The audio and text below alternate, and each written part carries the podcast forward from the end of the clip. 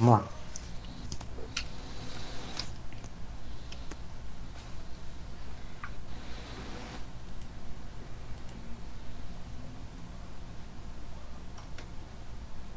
Boa noite, galera.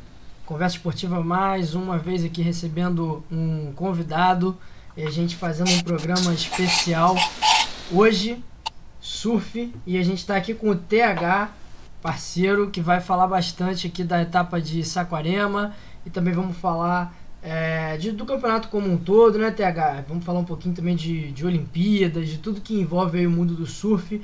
É, então começa se apresentando um pouquinho, falando da sua página, como é que ela começou, antes da gente entrar aí no, no assunto do surf que tá bombando, né? Valeu, obrigado pelo convite. Boa noite a todos vocês. Então, eu comecei no Facebook, né, na época. É, não tinha uma página de surf, pelo menos eu não achei uma, então eu resolvi criar a minha. E foi assim que a gente foi começando lá, devagarzinho, né? aos poucos e crescendo. Hoje em dia eu foco mais no Twitter e no Instagram. E foi isso aí. Bem resumidamente para vocês. Passou a arroba aí já da, da sua Sim. página no, no Twitter e no Instagram? É. Arroba World Surf News Brasil. Aí, então a galera que está assistindo a gente já pode ir seguindo aí o, o TH. A página dele que fala de surf, muito legal. E TH, cara, uma, uma etapa histórica para o Brasil, né?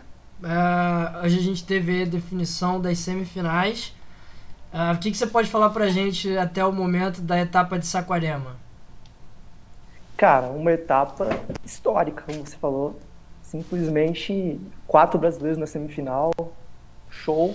Os caras estão quebrando muito. E a gente fica orgulhoso, né? De assistir e de cobrir tudo que eles têm feito.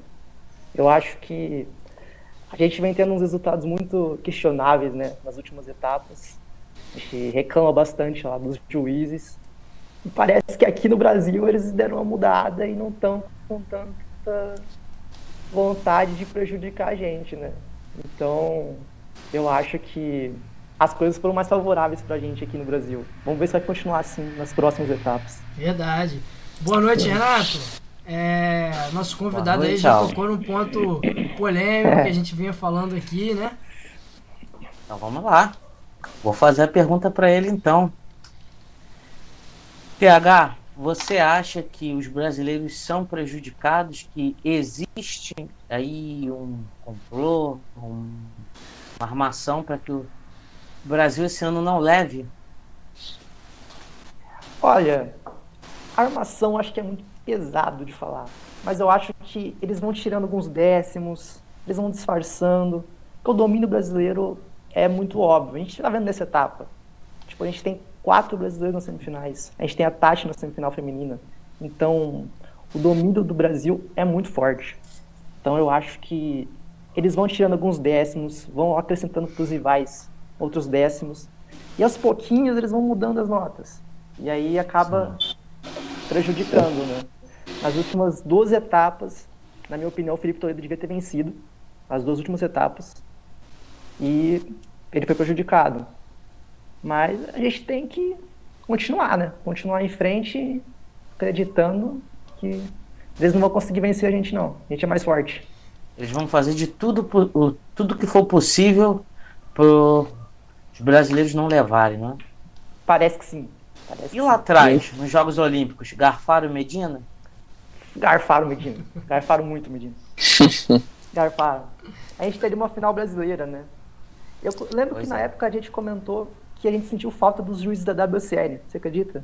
Porque os juízes das Olimpíadas, eles eram terríveis. Eles eram e nessa E nessa última etapa, antes disso, a 40 em El Salvador, o próprio Medina foi duelar com o Griff Colapinto e foi garfado novamente, né? Não, TH? Foi, foi garfado o Medina ele é sempre um pouco prejudicado, assim, né? Ele teve com disputas com o John John Florence há uns anos atrás que ele poderia ter sido campeão mundial e não foi. Porque décimos esse negócio aí. Porque para a WSL não é bom, né? Você ter um monopólio dos brasileiros, que é o que tá tendo. Verdade. Porque Medina ganhou 2014, Adriano Mineirinho ganhou 2015. Aí John John ganhou dois anos. Depois deu Medina de novo, Ítalo e Medina. esse ano é tudo para dar Felipe. Então, é monopólio praticamente no Brasil. Verdade. Você acha que chegou, Integral, você acha que chegou a vez do Toledo? Você acha que ele tá preparado para ser campeão mundial? Eu acho que esse é o ano dele. Acho que o, tem tudo pro Toledo ganhar esse ano, cara. Tudo tá, tá alinhado com as estrelas, eu diria. Porque a gente tem o Medina no ano de lesão, ele lesionou de novo. A gente tem o John John Florence lesionado outra vez. O Ítalo no ano de altos e baixos, né? O Ítalo não tá como ele já esteve naquele auge dele. E eu sinto que esse é o Prime Toledo. É o melhor Toledo que a gente já viu.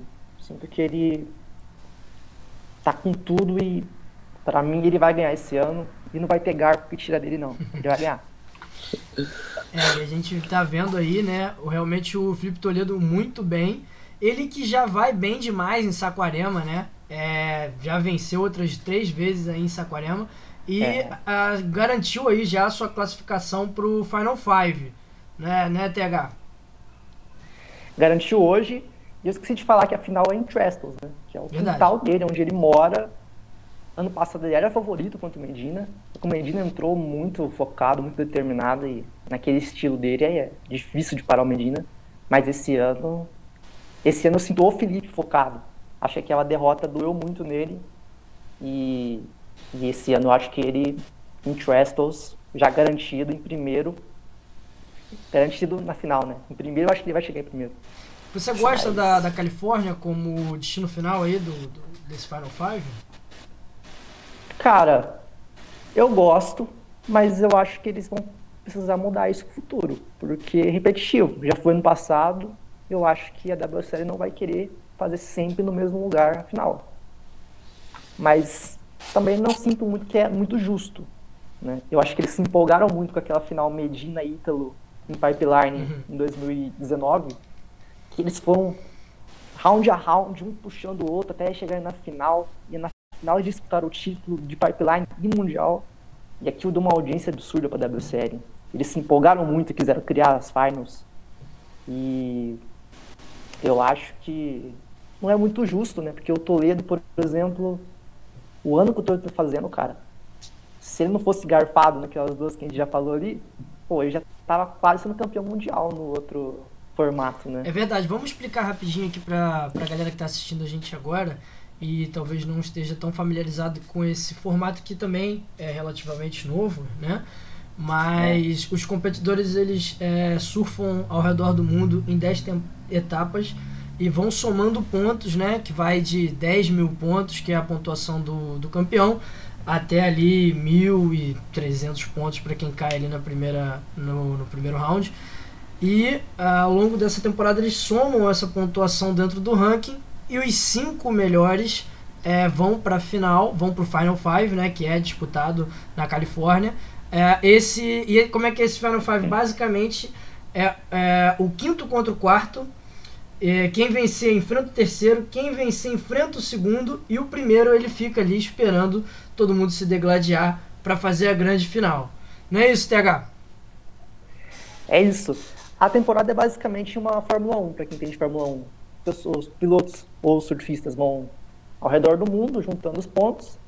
E aí, é como se a Fórmula 1 tivesse um, um racha, né? No final, assim, com os cinco melhores ali. Aí tem essa final em Trestles. E o primeiro tem muita vantagem, né? Porque é tudo num dia só. E o que, se o quinto colocado chega na final, ele vai chegar muito cansado. E a final É, ainda o é, em melhor de passado. três, né? Melhor de três. O Felipe ano passado ele chegou bem cansado para disputar a Medina, né?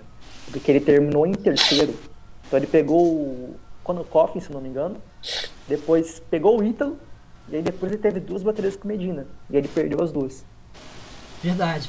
Ó, obrigado ao Regis que começou a seguir a gente aqui. Muito obrigado. E Boa. a Elisa já deu boa noite.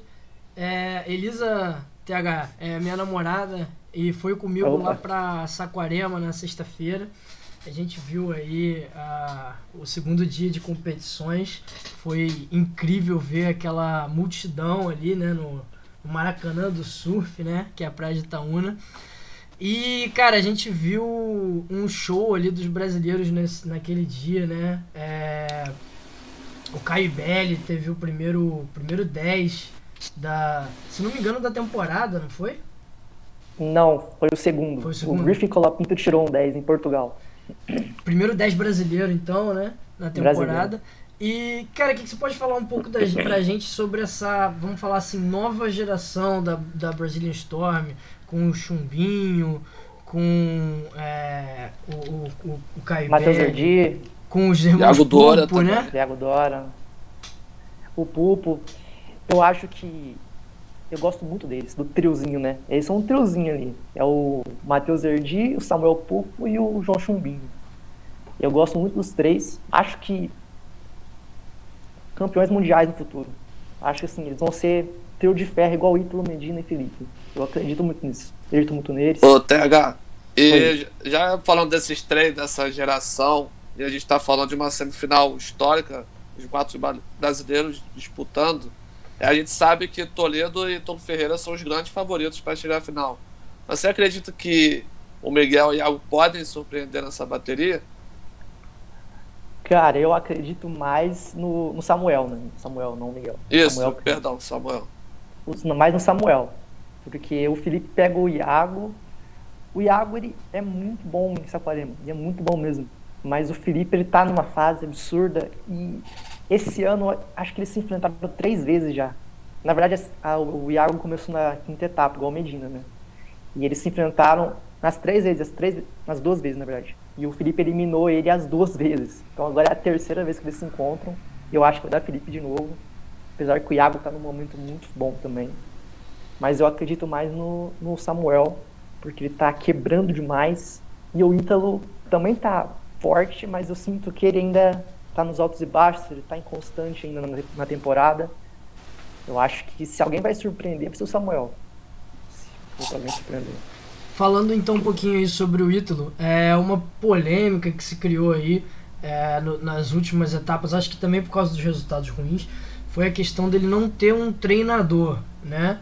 Como, como outros surfistas estão tendo aí na, na temporada. O que, que você acha sobre isso? Cara, eu acho que às vezes faz falta. Porque a gente viu o Gabriel Medina na bateria que ele foi eliminado ali, a gente viu que ele insistia só na esquerda. E ele não estava conseguindo na esquerda, e as boas ondas estavam na direita aquele dia. Foi na sexta, né? Que ele Sim. foi eliminado. Não tinha, a, a esquerda tinha, mas não estava boa como a direita. E o Medina conseguia. Ele estava insistindo na esquerda. Então acho que ali um cara para treinador ali para falar, dar uma orientação, né? Tipo, pô, a direita tá melhor, vamos pra direita, vamos mudar a estratégia. Talvez faça falta, eu acho que talvez tenha feito falta também pro Ítalo em algumas etapas. Mas não acho que influencia tanto assim. Nossa, vai fazer uma diferença absurda. Não acho também. Porque o Medina, nas duas etapas que ele voltou, ele tava sem treinador. Ele tava sem ninguém. Chegou semifinal, era pra ter chegado no final.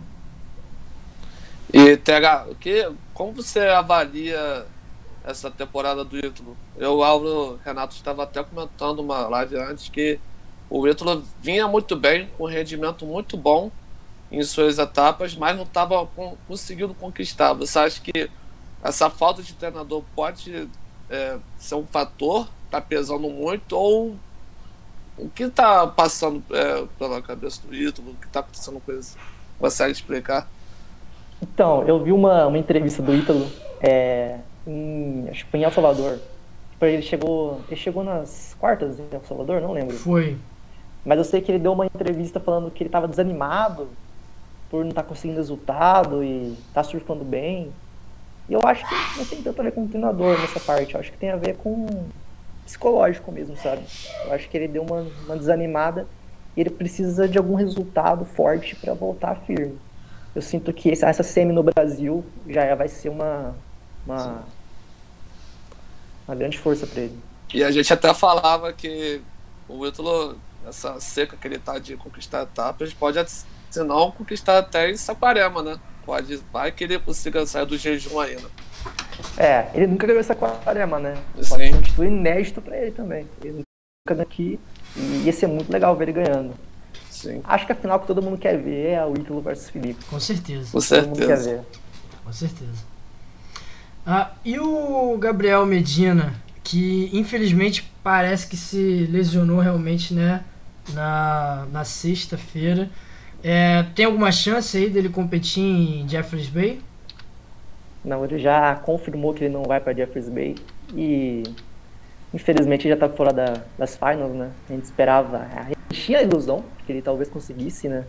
A vaga nas finals, mas fica pro próximo ano. Eu acho que ele tem que tratar essa lesão, se recuperar e voltar mais forte ano que vem. Ele tem tudo para tem surf de sobra e se ele se recuperar, ele vai brigar entre os entre o top 2, certeza, porque ele é diferenciado demais. É, foi, foi muito curioso ali, né, na sexta-feira, dava para ver que tinha alguma coisa errada com o Medina, né, TH.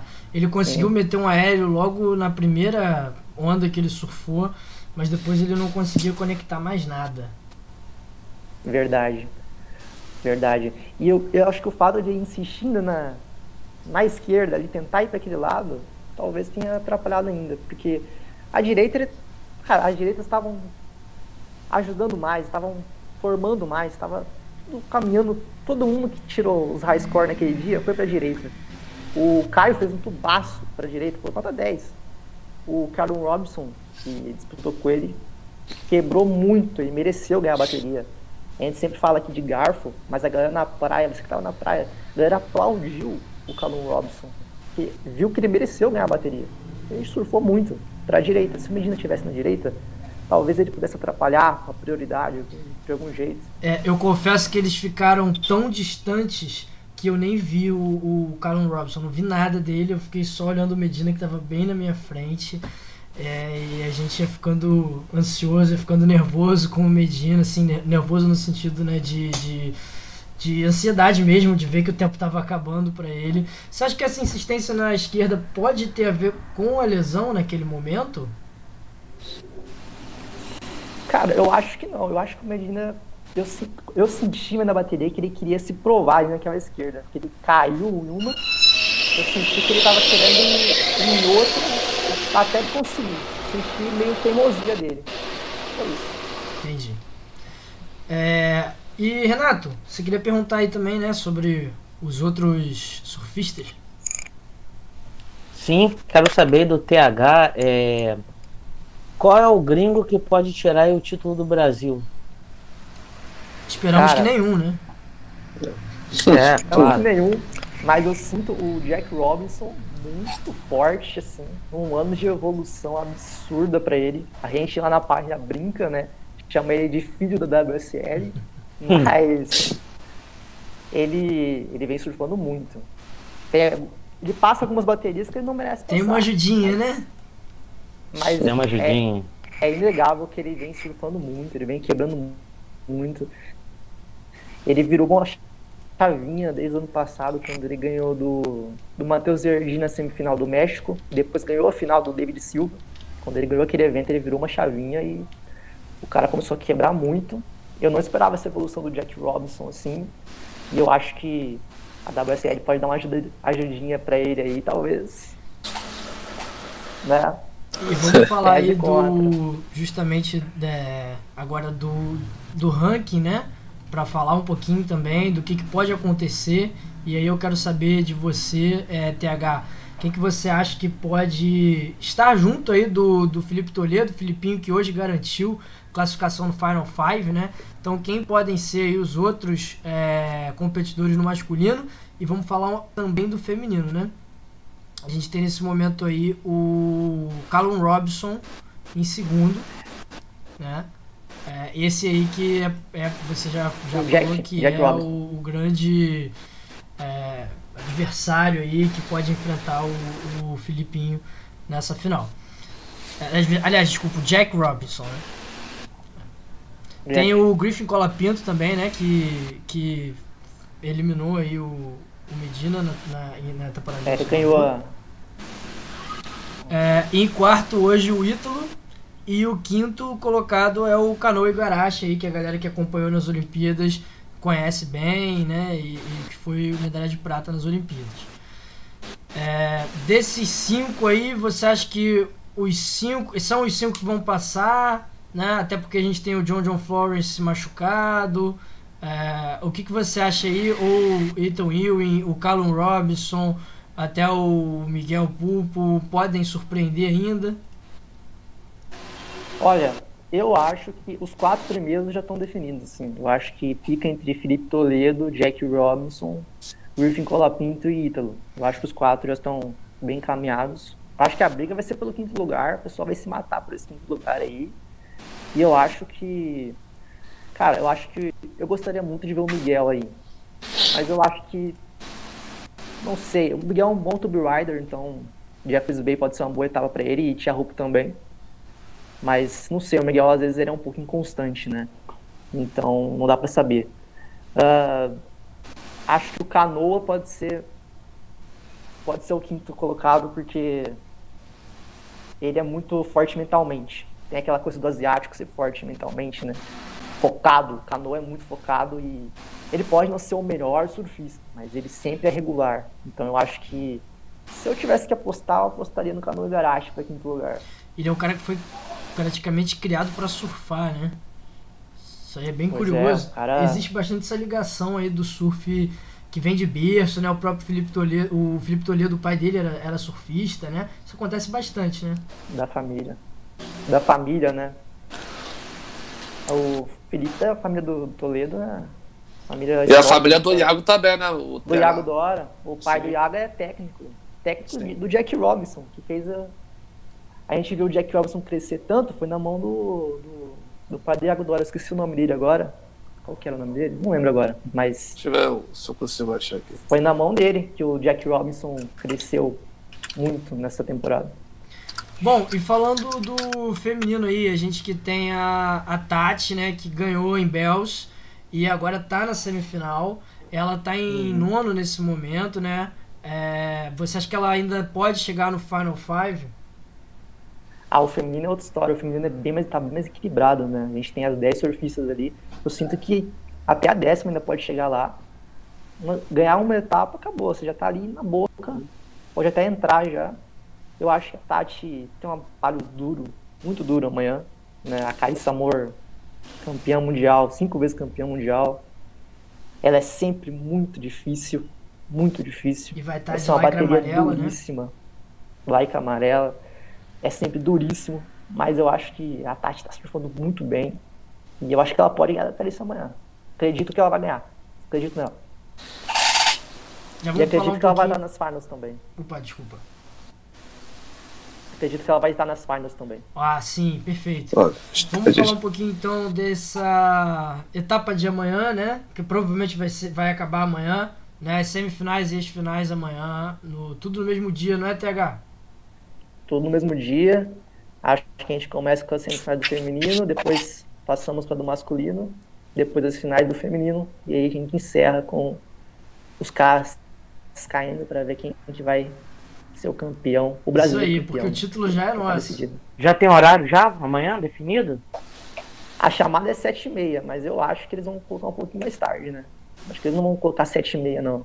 Acho que vão colocar em stand-by, talvez umas 9 ou umas 11.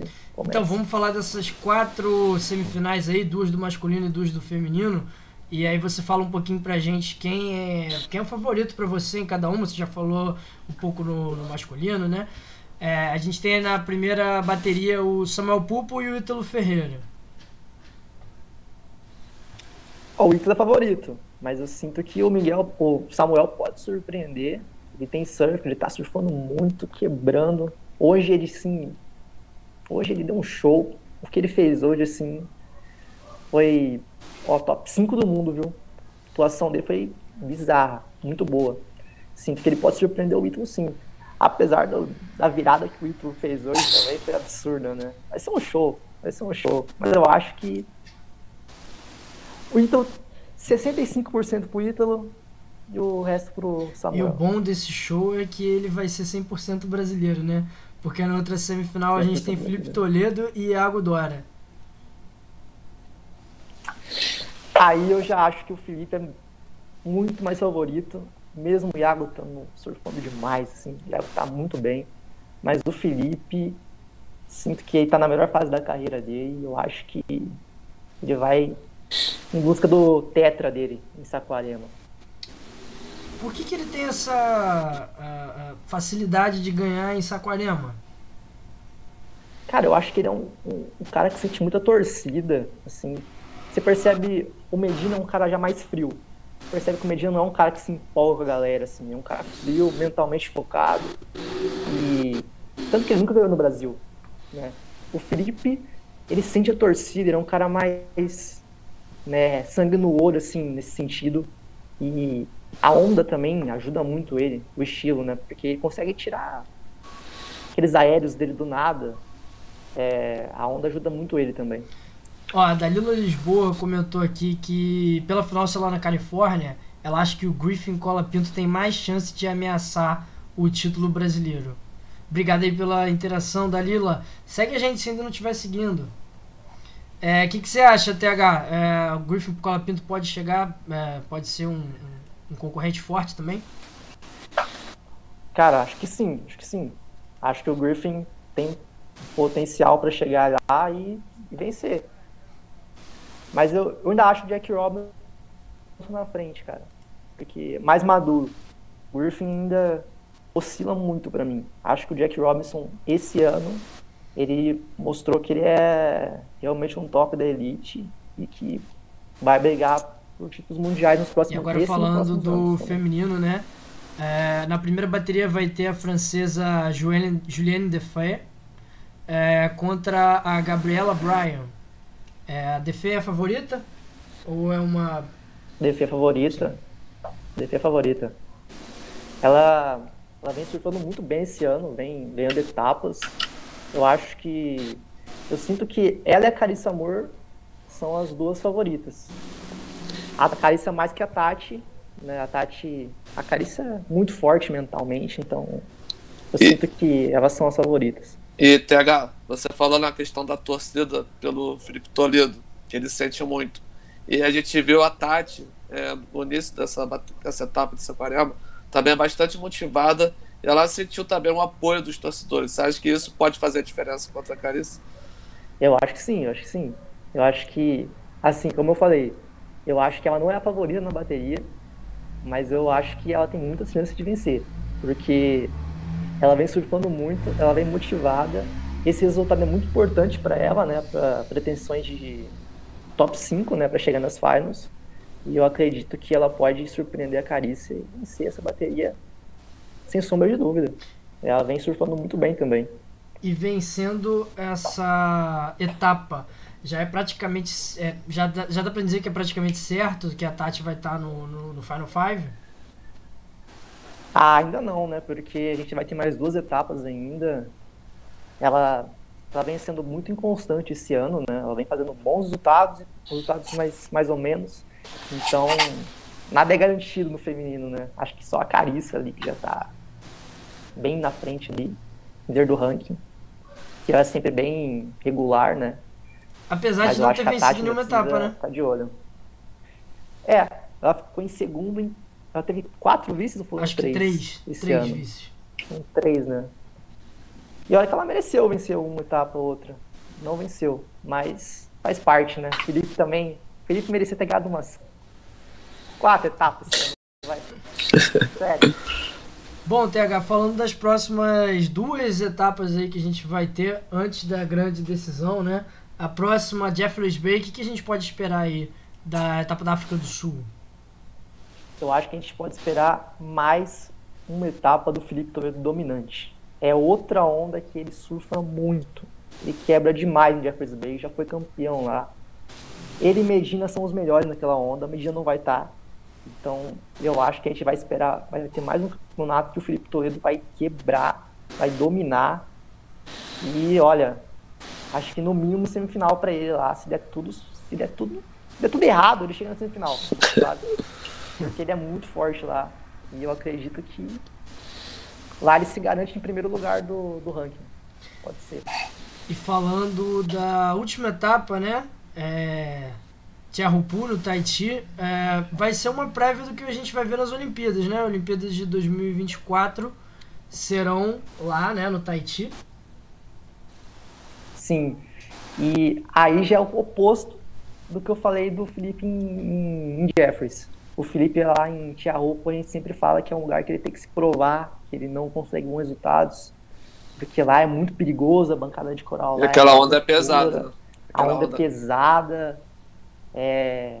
Eu não lembro quem que acho que foi o próprio Felipe que machucou as costas um, há uns quatro anos atrás, com um risco gigantesco nas costas, porque lá a bancada é muito afiada e é muito perigoso lá. E lá em Roupa é pancada, lá é só os Tube Riders bravos mesmo. E lá a gente vai ver um Jack Robinson forte, talvez um Ítalo também conseguindo um bom resultado por lá. Lá é, lá é só porrada, cara. Lá é complicado. E é mais ou menos o que a gente pode esperar nas Olimpíadas também? É, com toda certeza. E lá a gente pode ter o primeiro ouro do Gabriel Medina porque lá ele é especialista. E, e lá ele vai brigar para. Ele vai vir muito motivado nas próximas Olimpíadas. E agora que a gente viu que o Brasil pode ter três vagas, né, com o Isa Games lá, eu acho que a Tati também, na, no feminino, pode ganhar ouro, porque ela é muito boa lá. E nas Olimpíadas vai ser loucura, cara. Eu acho que se o Kelly Slater chegar também nas Olimpíadas, se ele chegar, ele também é favorito, tá? Porque o tiozão, cara, o careca, ele é. Ô, Tega, você já puxou o assunto do Carlos Slater. É. É um fato curioso que eu, o Renato e, e Álvaro estavam comentando, né? Sobre o Kelly. Você acha que ele tem chances de chegar? Você acha que depois que ela, naquela prova histórica que ele fez, que ganhou na, no quintal de casa, você acha que ele deu uma diminuída do ritmo? O que você é, avalia o momento do Kelly na temporada? O Kerry, ele diz que ele tá lesionado, né? Mas a galera foi pegando onda. Essa, circulou o vídeo dele pegando onda por aí. E, segundo ele, tá lesionado. Né? Ele, não gosta muito de vir pro Brasil, né? A gente especula sempre isso, né? Mas eu acho que o Kerry ele tá, é muito motivado, cara. Ele é muito forte mentalmente. Aquela etapa que ele ganhou, assim, não tinha como não torcer pro cara na final ali. 50, 50 anos, cara. Não tinha como você não torcer para ele. Tava todo mundo torcendo por ele. E eu, eu acho que ele só vai parar depois que ele participar das Olimpíadas. Eu acho que ele vai. Você acha que, que ele existe a chance dele realmente participar das Olimpíadas de Paris e ser competitivo? Se ele for, ele vai ser competitivo. Porque lá naquela onda ele é especialista. Se ele for, ele vai ser competitivo e eu falo pra você que ele briga por medalha e sai com uma medalha de lá. Não tem jeito, ele sai com uma medalha de lá. Nem que seja um bronze. Boa. TH, te perguntando sobre as Olimpíadas. É, sur, surgiu, surgiram muitos fãs novos de surf durante as Olimpíadas. Você acha que a entrada das Olimpíadas no programa olímpico é, ajudou? E como você percebeu isso aí no seu, no seu canal? Nossa, cara, foi absurdo, assim, foi aonde a minha página no Instagram deu um boom, assim. Porque a gente tinha, sei lá, 600 seguidores, pouquinho, assim. Chegou a Olimpíada, cara, eu fazendo as coisas de madrugada lá, todo mundo acompanhando e a gente ganhou uns 700 seguidores assim, chutando baixo, foi uma loucura. E quando o pessoal é garfado também, o pessoal procura onde comentar, né? Então, quando o Medina foi roubado, as pessoas vão procurar as opiniões, né? De páginas, de gente falando sobre, né? E aí acaba encontrando, seguindo, sempre assim. Quando perde, dá mais é, é, repercussão, eu acho, do que quando ganha às vezes. Com certeza. Mas o, o TH, é, ainda sobre os Jogos Olímpicos, para a galera que passou, aprendeu sobre o surf a partir das Olimpíadas, como que funciona a classificação para os brasileiros? Quantos irão? É, uma outra pergunta também. É, a pontuação nas Olimpíadas é diferente da WSL? Na verdade, não. Na verdade, a pontuação é a mesma, o sistema de baterias é igual, é, não muda nada, assim, muda o chaveamento, essas coisas assim. E os, e os jurados, classificar, né? e os jurados, é, é verdade, são piores dos, dos Jogos Olímpicos, pelo menos da primeira Olimpíada foram piores. São caseiros? Muito, né? A gente viu lá o Cano Igarashi deu medalha de prata, assim, ninguém entendeu nada. Mas para classificar são os dois primeiros do ranking por nacionalidade. Então, no, em 2000 e, 2019, né? Não, 2000, é, 2019 foi o ano que classificou para a Olimpíada de 2021, que teve o Ítalo campeão, e o, e o Medina em segundo. Então foram os dois, né, para as Olimpíadas. E agora tem a vaga ISA Games aí, que parece que vai abrir mais uma para o país campeão. E o Brasil tem chance de levar três aí. Se o Brasil levar três aí, vai levar Felipe, Ítalo e Medina. Bem provável, né? Não sei que a gente tem uma surpresa aí no meio do caminho. E TH, fala pra gente quem é o Boa. seu grande ídolo do, do surf da, da atualidade. Se quiser faz, falar também de algum mais, mais antigo, não tem problema. Ah, o Kelly Slater, assim, eu acho que é ídolo de todo mundo, né, cara? É o Gold. Ele é, ele é bizarro, mas da atualidade, assim, ver o Gabriel Medina, não tem como, cara. Você vê que ele volta pro tour, assim, duas etapas que ele competiu, cara. Ele chegou em duas semifinal, assim, voltando de lesão sem ele parece que dá uma. perde um pouco do brilho, sabe, da competição. Todo mundo fica falando, pô, cadê o Medina? Cadê o Medina?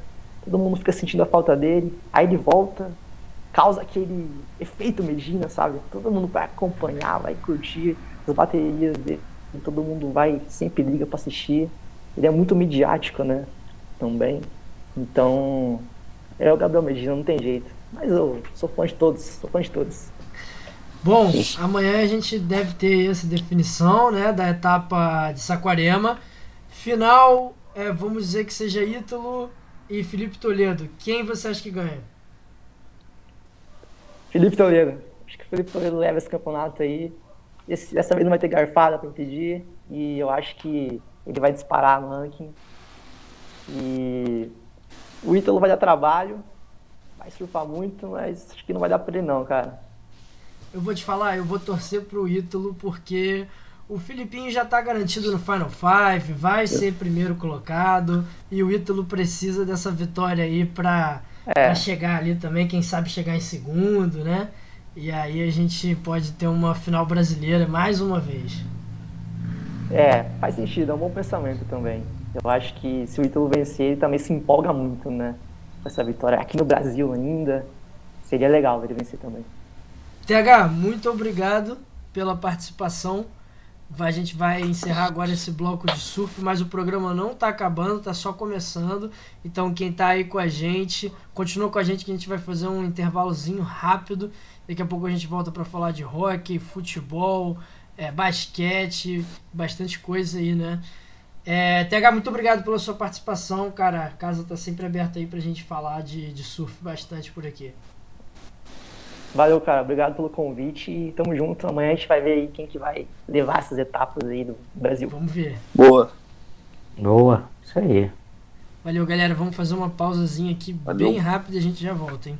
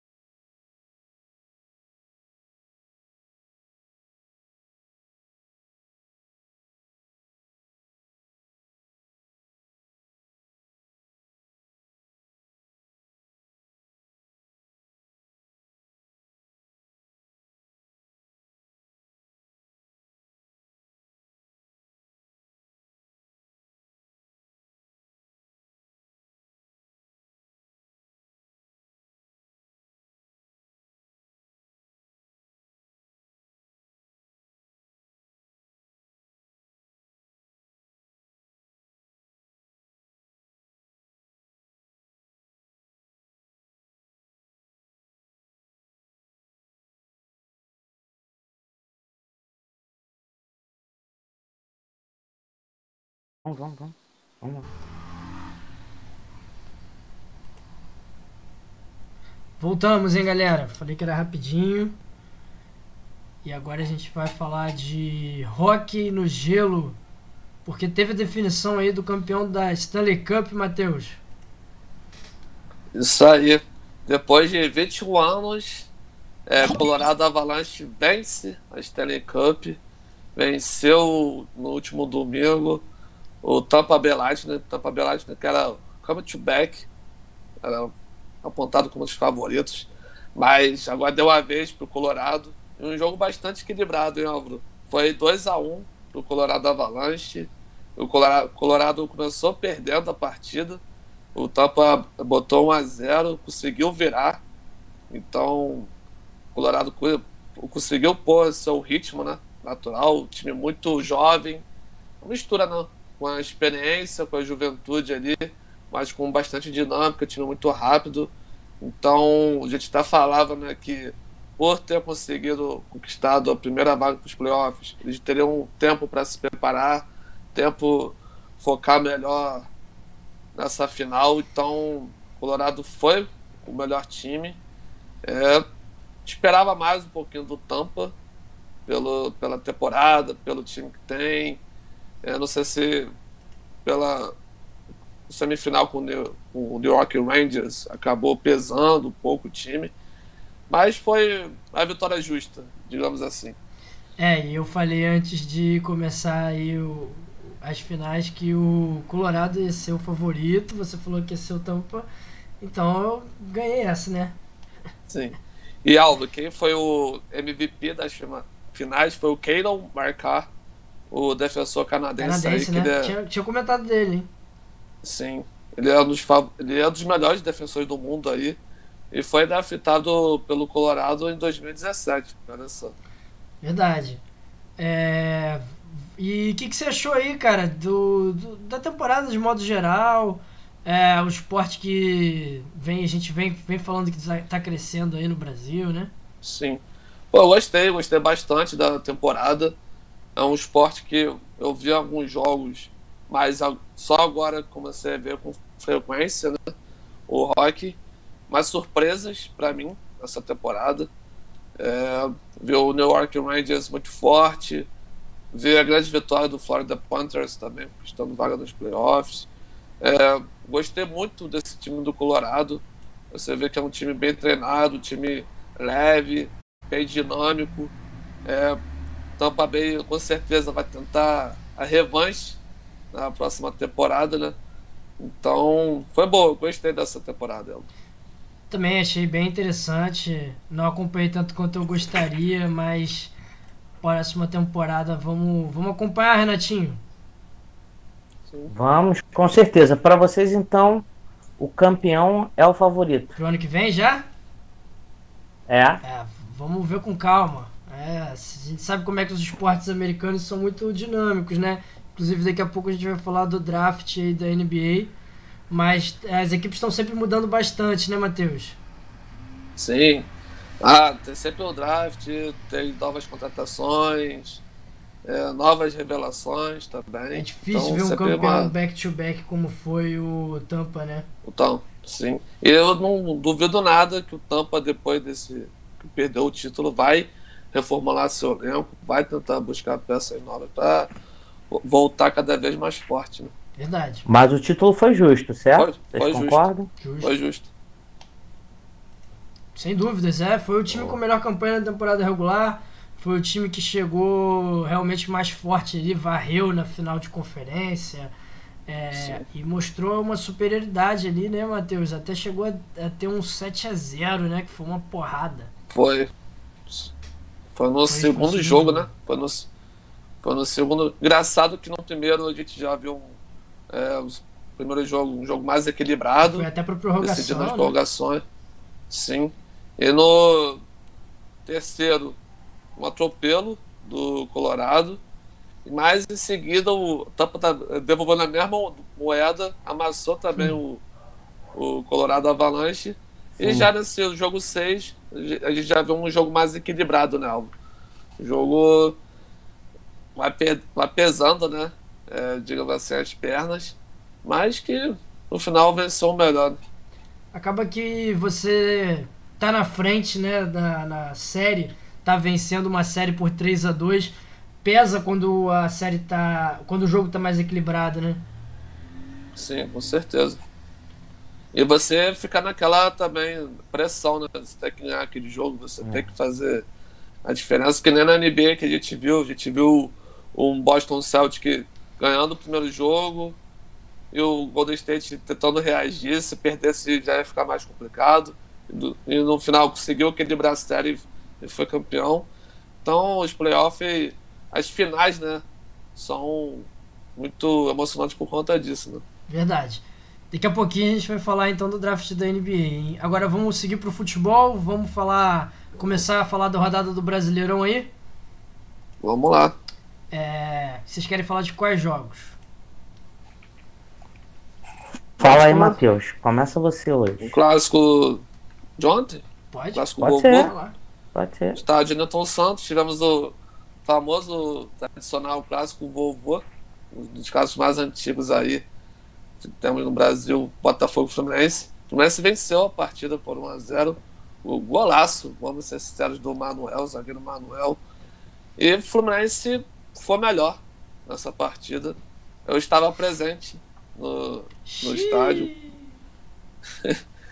mas o Fluminense Ah, foi... por isso que ele sumiu ontem. Tá explicado. Mas o Fluminense foi melhor na partida, teve mais posse de bola do que o Botafogo, produziu mais. Botafogo foi bem, taticamente, é, só que criou pouco, não- quase não ficou com a bola, teve bastante dificuldades. Então, é, o Fluminense conseguiu aí uma boa vitória no clássico, estava precisando vencer um clássico aí. Então, boa, uma boa vitória para o time do Fernando Diniz. Cara, me surpreendeu pra caramba o número da posse de bola, né? O Sim. Fluminense acabou o jogo com 80% do, da posse de bola. E Sim. aí, o que, que você fala sobre isso? Não, é, o que faltou também, o Botafogo jogou com alguns desfalques importantes nesse meio campo. O que faltou mesmo para o time do Botafogo foi o fator do meio campo. Jogou sem o Patrick de Paula, o Pi- Piazon. É, às vezes a tática do Luiz Castro não, acabou não funcionando tão bem como ele gostaria, né? Ele já deixou claro também na semana que foi uma semana difícil é, por, por conta desses desfalques. Mas o Fluminense foi bem. É, não foi aquela. Lógico, teve a posse de bola, mas a gente percebeu também que não foi um jogo de grandes oportunidades. Você não viu o Gatito trabalhando muito, viu uma, def- uma grande defesa do Fábio. Então teve aquela posse de bola, mas não foi aquela posse de bola de criar tantas jogadas. Né? Isso ainda mais por conta de uma boa posicionamento tático do Botafogo. Não foi um Mas- massacre, né? Até porque Sim. o placar final foi, foi 1x0. Mas 1 a o 0, Botafogo sim. também não criou quase nada, né, Matheus? Sim, sim. O Botafogo no início do jogo teve três grandes oportunidades, mas logo de cara com o Matheus Nascimento. Depois teve com o Vinícius Lopes também. Depois, o próprio seguir com o Matheus Nascimento podia ter ah, abrido o placar ali. Já no segundo tempo, teve aquela chance aos 33 minutos do segundo tempo. O Sarabia cruzando pro Alisson. O Alisson podia ter dominado aquela bola e ficado cara a cara com o Fábio. Então, assim, é, o que faltou para o Botafogo foi a questão de mais intensidade e mais volume no meio campo. Acho que foi o fator ali que fez a diferença. Bom, é, já falamos bastante aqui do, do Botafogo, mas o que, que deu certo aí no time do Fluminense? O certo deu foi aproveitar as melhores oportunidades, né? A oportunidade que teve, o Fluminense fez. Se o Fluminense não tivesse vencido o clássico, a gente teria tá aqui falando. Teve muita posse de bola, mas que não criou nada, né? O que, o que vale é a bola na rede. Então o Fluminense foi feliz é, nesse, nessa questão, na situação. Então. Mas eu vejo uma grande evolução é, Fernando Diniz. Acredito que ele vem aprimorando novas ideias, vem tentando encontrar novos modelos de jogo. É, faz o time jogar, dá uma dinâmica diferente para o time.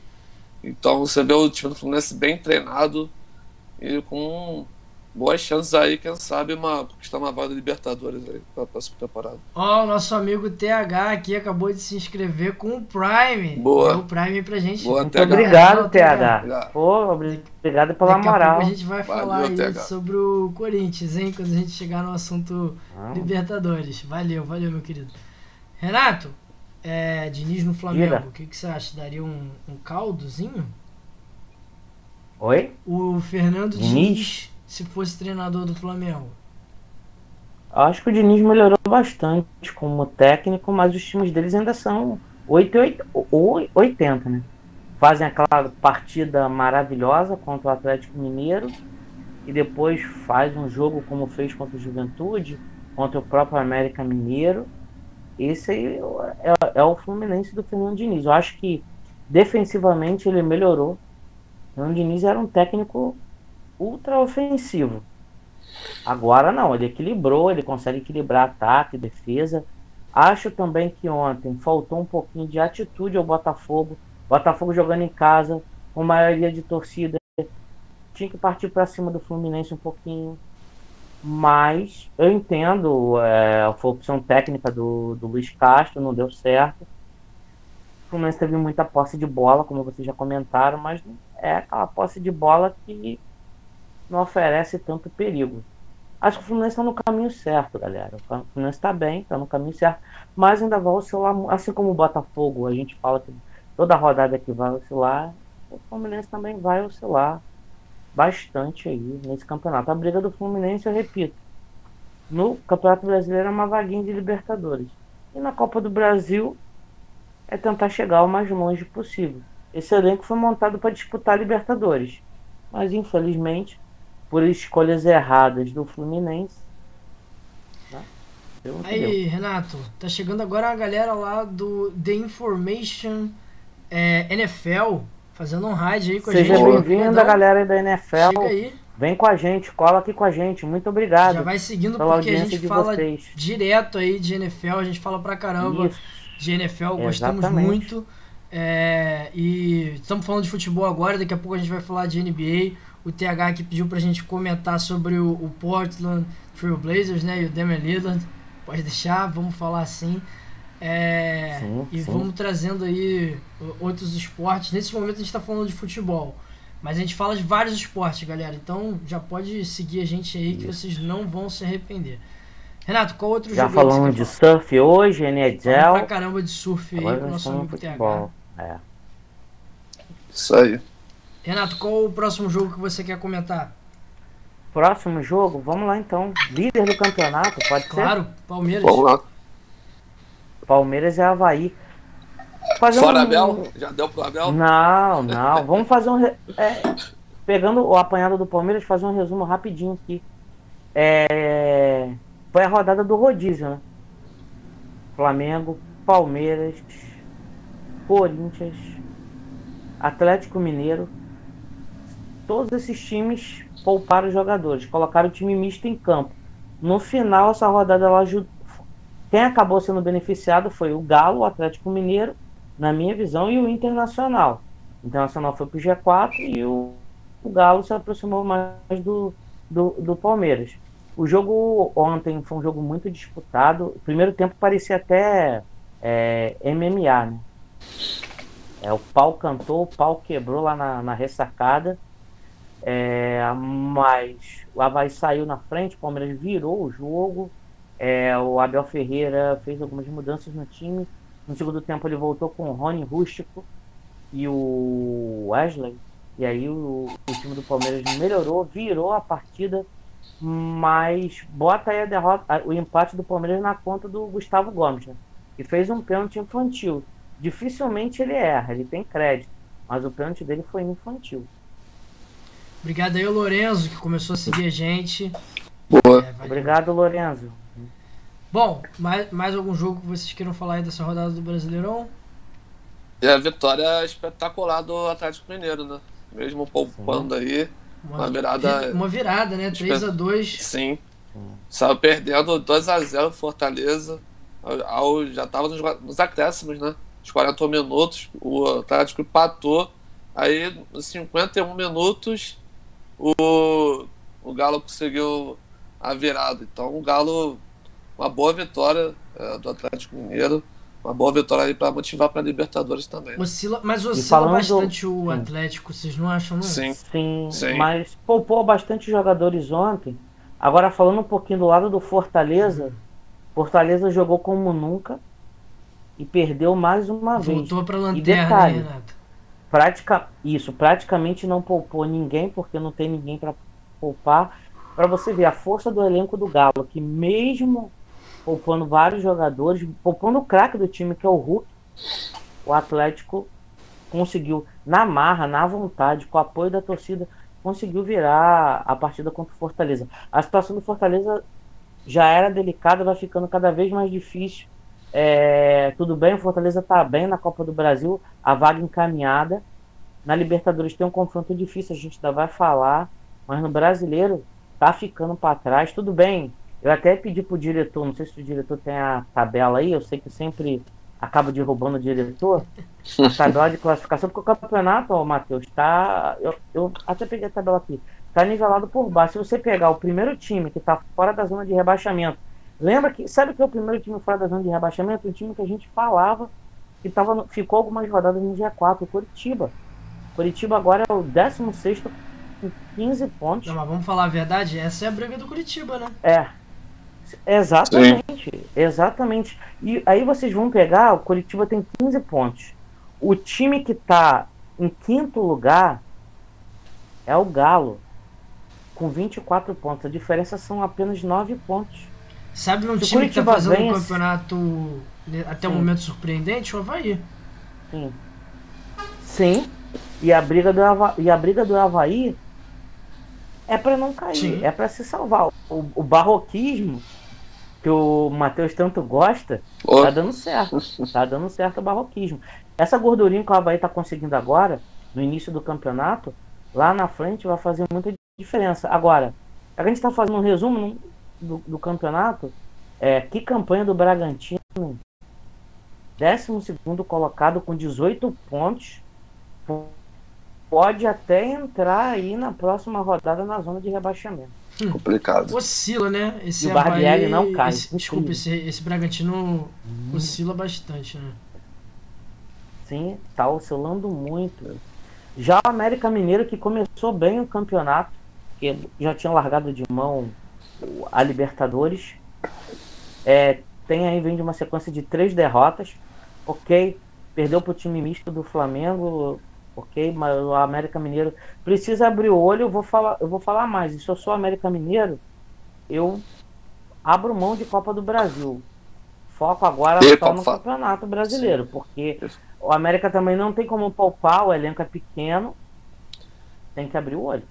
E falar Copa do Brasil, quinta-feira, América Mineiro e Botafogo. Jogo da, da ida ainda, né? É tá um pouquinho atrasado. Sim. É, o jogo da ida, das oitavas de final. Botafogo é. O jogo é no Rio? Ah, Independência. Mesmo assim. Pra mim, o Botafogo é favorito. Eu, Botafogo pelo que o América vem jogando, Mateus. Botafogo é favorito. Se bota... Provável. Com certeza. Bem provável, bem provável. Bem provável que joga, como diz o o velho Vamp vai com a cavalaria completa. É, nosso amigo TH comentou aqui que o Coxa é muito forte no Couto Pereira, mas vem dando azar ultimamente e ele acha que o, Co o Curitiba Exatamente, vai se recuperar. TH. Exatamente. E falando agora, Álvaro, do Corinthians, jogo do Corinthians, que era até a opinião do TH aí, Corinthians e Santos, foi um joguinho feio, Engraçado. Hein? Esse Comentei contigo na hora, né, Matheus? Tava... É, Corinthians que meteu 4x0 no Santos pela Copa do Brasil no meio de semana. E aí no fim de semana o jogo foi 0x0, né? Como é que cada jogo é uma história, né? A... É. Aquele jogo foi totalmente fora dos padrões, tanto do Corinthians como do Santos. E o comentário da, da imprensa lá em Santos é que se o Santos perde pro Corinthians, o técnico ia cair. Porque, para quem não sabe, é, o maior rival do Santos é o Corinthians. Então eles aceitam perder para Flamengo, Botafogo, São Paulo, Palmeiras. Agora, derrota para o Corinthians para eles é, é, dolorido demais. E da forma que foi, foi 4 a 0 fora os ameaços. O Corinthians é, poderia ter ganho demais se quisesse. Foi feio para o Santos. E aquela declaração também do técnico do Santos acabou pegando muito mal com alguns jogadores. eu não Aquela sei se que ele falou que foi vergonhoso na partida? É. Porque ele tirou ali também o dele da reta, né? É, tudo bem, a gente sabe que os técnicos estrangeiros eles sofrem de um mal. Que aqui no Brasil os brasileiros não gostam, né? Eles são que muito é o sincericídio. Né? É, isso. Sincericídio aqui no Brasil não é legal. Eu gosto do sincericídio, mas sincericídio leva muita gente a, ao ódio, a perder o emprego. A realidade é essa. Ó, não só no futebol. E o TH falou aqui que nem se iludiu com uma segunda vitória do Corinthians e comentou que o Corinthians é o maior rival do Santos, do Palmeiras e do São Paulo. Tipo o Flamengo aqui Exatamente. no Rio, né, Renato? Sim, sim. Exatamente. Exatamente. Matheus, quando o Flamengo ganha do Botafogo, o Matheus não dorme. Boa. Eu vejo, eu vejo muita gente que é, é. mais anti-Flamengo do que torcedor do próprio time. Não, isso também existe. Isso também existe. Não é o caso do nosso amigo. Não, não, do Matheus não, do Matheus não. É, não. Vamos não. falar de futebol Tanto feminino? ele estava lá no estádio ontem. Oi? Futebol feminino. Vamos, vamos lá, lá, vamos lá. Ó, a seleção brasileira vai se preparando aí para a Copa América. Foram dois Ih. amistosos e eu quero saber o que, que vocês acharam dos amistosos. Um, um. um amistoso. Um. Próximo ainda vai ser contra a Suécia. Verdade. Isso. Foi um amistoso contra a Dinamarca e o próximo contra a Suécia. O que, que vocês acharam aí do, de, do amistoso contra a Dinamarca? Brasil que perdeu por 2 a 1 um, mas além do resultado aí, vocês conseguiram acompanhar? Sim, eu consegui ver um pouco do jogo. É, o Brasil que levou o gol no fim, né? Tinha empatado o jogo com a Debinha Sim. aos 40 minutos, e mais em seguida levou o gol da vitória da Dinamarca. É, pela entrevista da Pia, acho que até junto com o meu pensamento, né? Que faltou mais compactação é, da seleção brasileira. É, eu vi o time muito espaçado dentro de campo. E a Pia também até chamou a atenção foi questão de entrosamento também, porque muitas, muitas novas jogadores jogaram esse amistoso. Então podemos dizer que foi um jogo teste, né? Teste para para a Pia observar, ver que jogadores podem encaixar no esquema dela. Mas eu esperava mais da seleção nesse jogo, Renato. Até que enfim alguém falou uma coisa que. Meus amigos, é o seguinte: o futebol masculino, a seleção masculina, a gente critica que só pega a baba em amistosos. Já a seleção feminina, para pegar mais experiência, tem jogado com seleções fortes. E incrível. É, eu não estou vendo, desculpa, mas eu não estou vendo evolução. Vi um pouquinho, eu, eu, eu, até as Olimpíadas eu vi, uma, eu vi uma evolução na seleção feminina, mas depois das Olimpíadas eu estou vendo uma caída na seleção.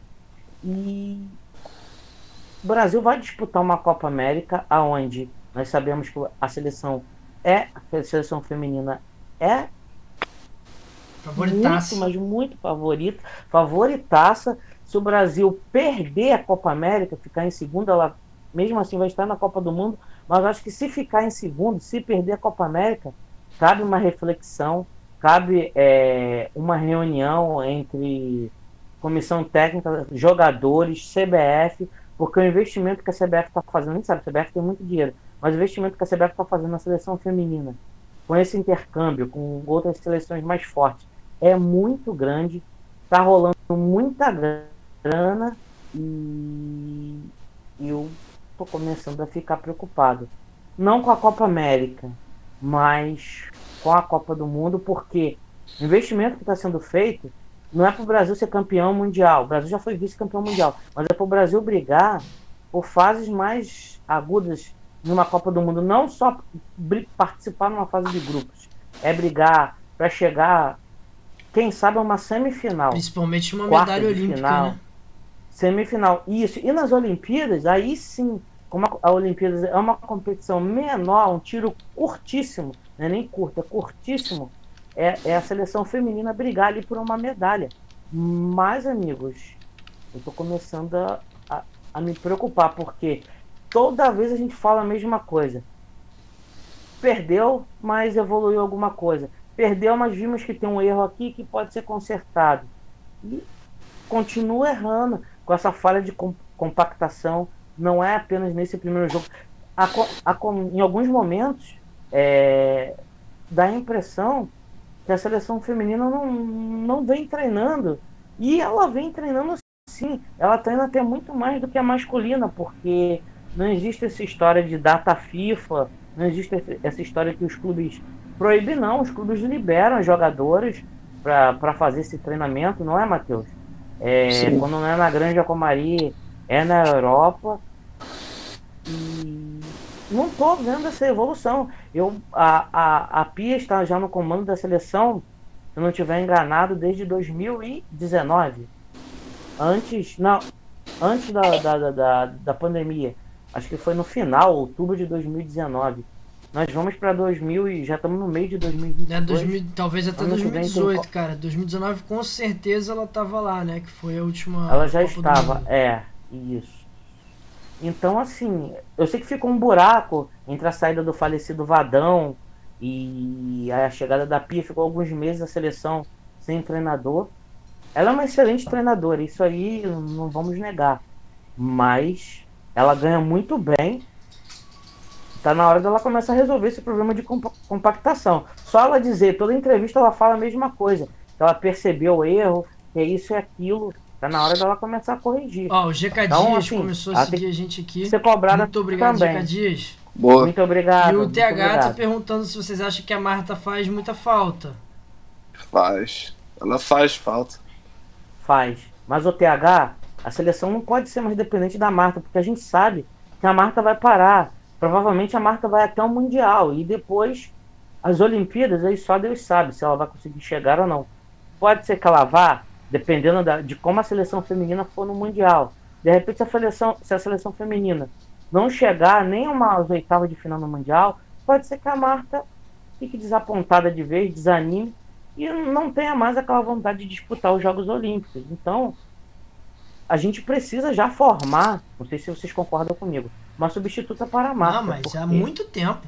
Há muito tempo que isso já devia estar sendo. Mas eu não vejo assim, isso, é, Álvaro. Não, é, esse certeza. é o problema, Álvaro, TH, Matheus. Eu não vejo isso, a, a galera do, do chat. Eu não tô vendo isso na seleção feminina. A, gente não a vê. Debinha é, fez ah, um não... gol totalmente individual, né? Sim. É, alguns jogos a, a Debinha mostra uma individualidade, é, tem uma técnica, mas a gente não pode apontar. Já temos uma nova marca. Ou que chegasse aos pés da marca. A gente não tem ainda. A gente sabe que a marca vai fazer muita falta, mas a gente não pode ficar dependendo da marca, não. Nem sempre a marca vai poder resolver para a seleção feminina. Jogo de amanhã é, o jogo amanhã. É mais um jogo Isso. contra a Suécia. É, a Pia conhece muito bem a Suécia. É um jogo complicado para o Brasil. A Suécia é a favorita nesse jogo. É, se o Brasil empatar, é uma evolução. Ela é, vai ser muito legal, vai ser muito bom. Vai dar moral para a seleção feminina. Mas é um jogo encardido. Mais um. E Copa América Mas que bom que seja assim, né? favorito, né? Jogos difíceis. Se não vencer, Oi? até vexame, né? Exatamente. Então eu faço a pergunta para você, Álvaro.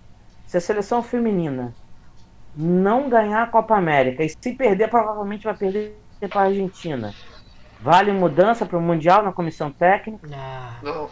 Não, não. Matheus já falou não? que não. Não. Não. Você também acha que não?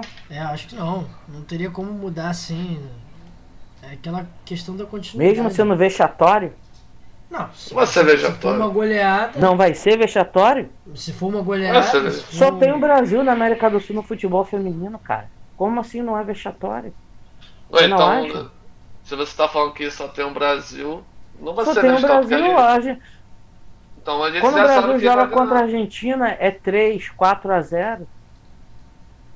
Quando o Brasil joga muito mal é 2 a 0 o Brasil. Então o Brasil tem a obrigação. Então tu acha que.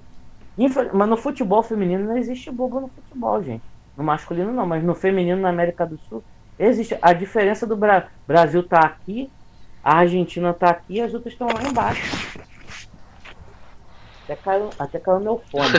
Vocês não acham que se a seleção feminina não ganhar a Copa América, não vai ter mudanças? Eu não mudaria. Eu não mudaria porque você está praticamente a, A menos de um ano da Copa do Mundo. E jogando um trabalho no nicho, assim. É, seria. No início? Ah, já tá três anos, galera. Não, não, ninguém falou início não, cara. A gente tá falando que falta menos de um ano pra Copa do Mundo. Então, você mudar agora.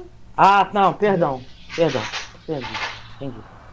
Vamos falar de Mudar agora. Libertadores? Voltar aí pro futebol Vamos lá.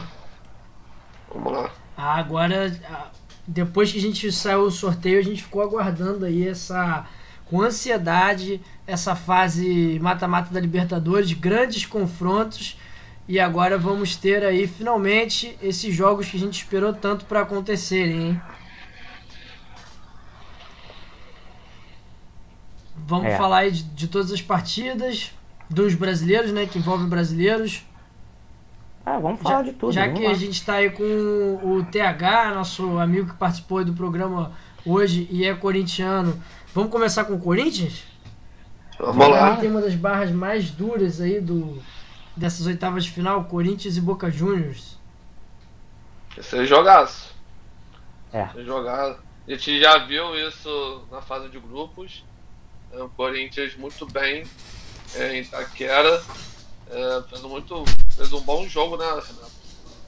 Sim, Vai ser um sim. 2x0.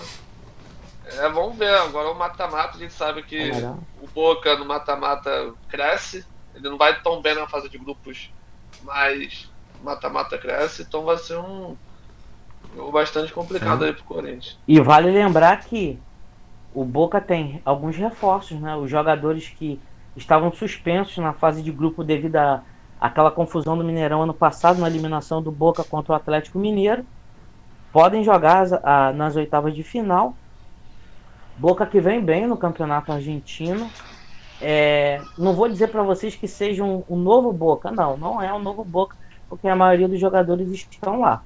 É, claro, tem esses três reforços desses três jogadores que é muito importante. É um jogo encardido para o Corinthians. É, é, acho o Boca favorito nesse confronto, porque o segundo jogo é La Bombonera. E lá em La a gente sabe que vai ter pressão, apesar do VAR, vai ter pressão em cima da arbitragem. Acho que o Corinthians tem que fazer o resultado amanhã na Arena Corinthians. Acredito que Corinthians amanhã o Corinthians possa vencer essa partida, mas tem que jogar pressão. Vai ter o apoio da torcida. A torcida corintiana não é de, de vaiar jogador antes do jogo, não é de protestar antes e durante. Sempre, se tiver alguma manifestação, é sempre pós-jogo. Então, dos brasileiros, é um dos brasileiros que tem a vida mais difícil aí nessas oitavas de final. Mas vou torcer para os brasileiros e apesar de eu achar o Boca favorito no confronto, eu acho que o Corinthians amanhã tem grandes chances para vencer. É, Matheus, o TH tá até trazendo aqui nos comentários, né? Da confusão que teve no, no jogo do Boca.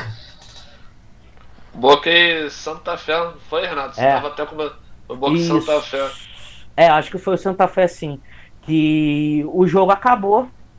Então teve lá a revisão do VAR. Então foi batido o pênalti. O goleiro do Boca Se adiantou, ele né?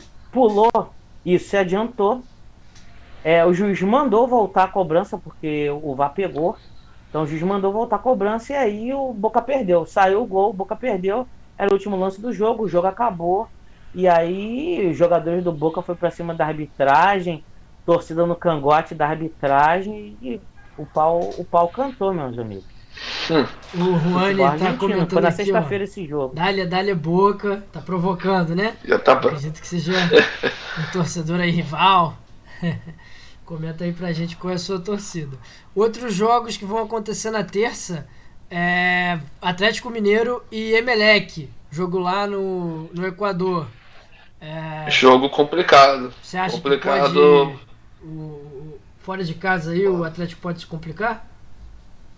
Pode. Pelas oscilações que o Atlético vem tendo na temporada, com o Turco, pode, pode haver alguns desfalques aí também no Atlético Mineiro. E a gente viu o Emelec até fazendo uma boa fase de grupos da Libertadores, sendo o segundo melhor time aí. Então, ir lá jogar lá no Equador é chato. A torcida fica em cima, vai estar, vai estar lotado. Então vai ser um jogo. Se o Atlético vier voltar com empate, já vai ser bom. Eu acho que ganha, Renato. Olha, eu acho o Atlético. Vou discordar do meu amigo Matheus. Pra mim, pra mim, o Atlético é favorito. O Atlético vai ter um desfalque já confirmado. É o Mariano, né? Perdeu a mãe, então Sim. ele foi, dispen foi dispensado da partida, não vai, não, não foi pro Equador.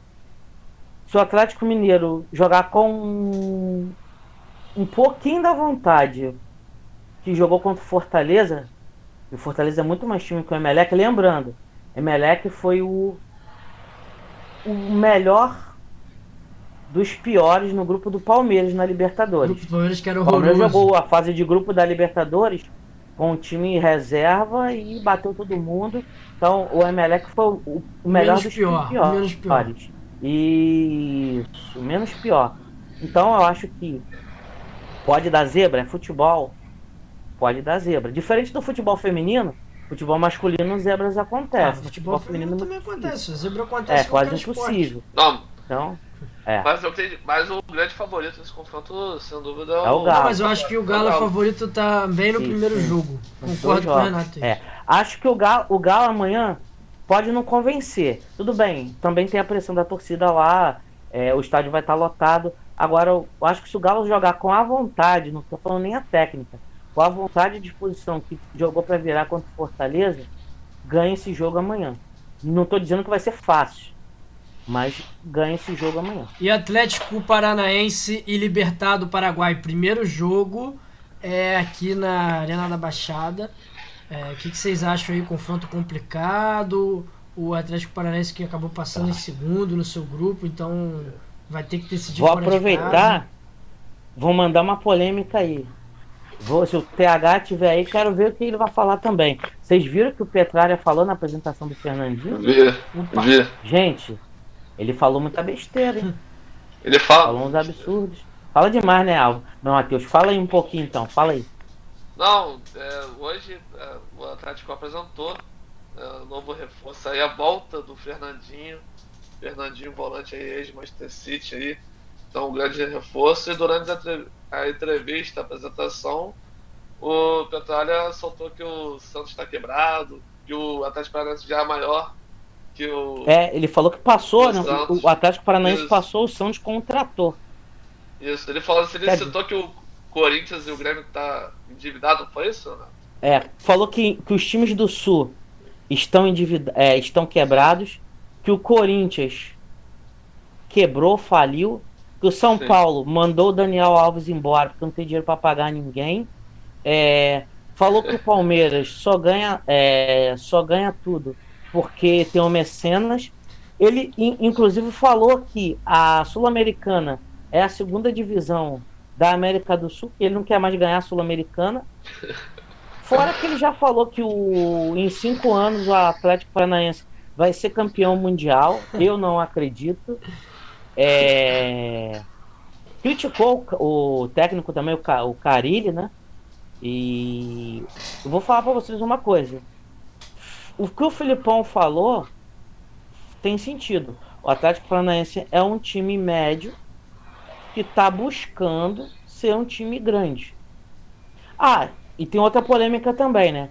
O Petralha falou que em breve não vai mais, segundo ele, ele disse que ele afirmou que o Ministério Público é, está fazendo alguns estudos que em breve não vai existir torcida visitante no Brasil, lugar nenhum do Brasil. O Ministério Público já falou no dia de hoje que essa informação não procede, que desconhece essa informação. É, o Petralha que é Petralha... é pioneiro, né? É. Em acabar com Isso, torcida ele é contra, visitante. Ele é contra a torcida visitante. Ele quer fazer um acordo lá com a torcida a torcida organizada do Atlético Paranaense, que é eu até esqueci o nome da, da, da torcida, mas. Fanáticos. Que, isso, os fanáticos. Que ele libera bateria, bandeira, aquele caveirão nos jogos em casa da torcida do Atlético Paranaense, caso a torcida do Atlético Paranaense não vá em jogos como visitante. Não vá no Maracanã, não vá no Engenhão, não vá em São Paulo. Perdão, meu fone caiu aqui, perdão. Perdão, meu fone caiu aqui. É, ele alega que o pau tá cantando no Paraná quando vai às torcidas adversárias é por conta que os fanáticos estão indo no, em, em outras cidades, né, em outros estados e estão arrumando confusão. Mas isso. Que ideia, É. né? Que Deus. É ideia. ridículo, o- o- ele, ele é ridículo. E tá na cara que os fanáticos não vão aceitar essa proposta do do Petralha. Mas falando do jogo, É, só rapidinho É. aqui, o, o TH comentou É. que o Petralha vive num mundo paralelo. é isso aí, Mostrou é isso isso aí aí. mais uma vez. Né? E a- aonde lá treinador não, treinador não deu resultado, por isso que eu falo, o Filipão talvez tenha que abrir o olho. Por quê? Se, se o Atlético Paranaense cai na Libertadores, Filipão não tem. é- é- parece loucura falar isso. O Atlético Paranaense está bem no brasileiro, está bem na Copa do Brasil. Parece loucura falar isso. Mas se ele cai na Libertadores, ele pode dançar. E o Acho difícil, Libertar hein? que é o time É. do, do presidente. Petralha não perdoa. O Oi? Libertar que é o time do presidente da Comembol. da Libertadores. Sabemos que o Petralha não perdoa. O Valentim, o Valentim foi campeão da Sul-Americana e caiu. né? A gente sabe disso. Levou o time do Atlético Paranaense à final da Copa do Brasil e caiu. Eliminou o todo-poderoso Flamengo e na final não deu nem pro cheiro, né? O Atlético foi lá e passou por cima. Flamengo, Mas- Renato, Flamengo e Tolima. É. Flamengo e Tolima? Flamengo é favorito apesar dos desfalques. Flamengo ganha o primeiro jogo lá na Colômbia, Empata. empata. O que você acha, Matheus? Isso. É, pelo surto que, de Covid que o Flamengo teve, vai ter uns desfalques aí importantes aí no elenco. Tolima é um time muito perigoso. Já ganhou do Atlético Mineiro, no Mineirão. É, a gente sabe que jogar lá na Colômbia também não é fácil, é complicado lá. Mas eu tô assistindo um jogo, um gosto de empate aí. Sim. É, o Mas, Hello Álvaro, rapidinho. Começou a seguir a gente. Hum. Obrigado, Hello Garrido. Boa, muito obrigado, Seguidores muito obrigado. hoje. Álvaro, aí, rapidinho, eu só, não, eu, eu só não falei o palpite do jogo do. É, é jogo encardido Atlético Paranaense Libertar. Desfalques mim, esse primeiro jogo é, vai ser empate. Pra mim vai ser empate. Traz pra Vamos falar tudo, já, vamos lá. desfalques. Desfalques do Flamengo é. Diego Alves, Arão, Rodrigo Caio testaram positivo para Covid. O, goleiro, o outro goleiro também reserva, Matheus Cunha, também testou positivo para Covid. E existem alguns outros jogadores que o resultado deu inconclusivo. E aí parece que vão ser o resultado amanhã. Então pode acontecer de ter mais jogadores também de fora por conta da Covid. O Diego Alves, é, desejo para ele aí sucesso. que Parece que está sintomático, não sentiu nada. E na recuperação dele, mas é Deus escalando o Flamengo, né? Porque o, o passe que o Santos deu no sábado, né? Então, Santos voltou a ser titular e o Diego Alves vai fazer falta não. Agora o Rodrigo Caio faz muita falta. E o Flamengo vai jogar com menos. é, O Flamengo só tem dois volantes, né? Thiago Maia e o Andrés Pereira que está se despedindo. Porque o Fulham ofereceu 10 milhões de libras ao Manchester United e o Manchester United não vai aceitar a proposta do Flamengo de 4 milhões de dólares, nem aqui nem na China. O Flamengo fez uma proposta tá pra na não cara. ser aceita. É, exatamente, está na cara que a diretoria do Flamengo, em nenhum momento, depois da chegada do Dorival, falou que, que falou pro Dorival, não, a gente ainda vai tentar alguma coisa com o Andrés Pereira, por quê?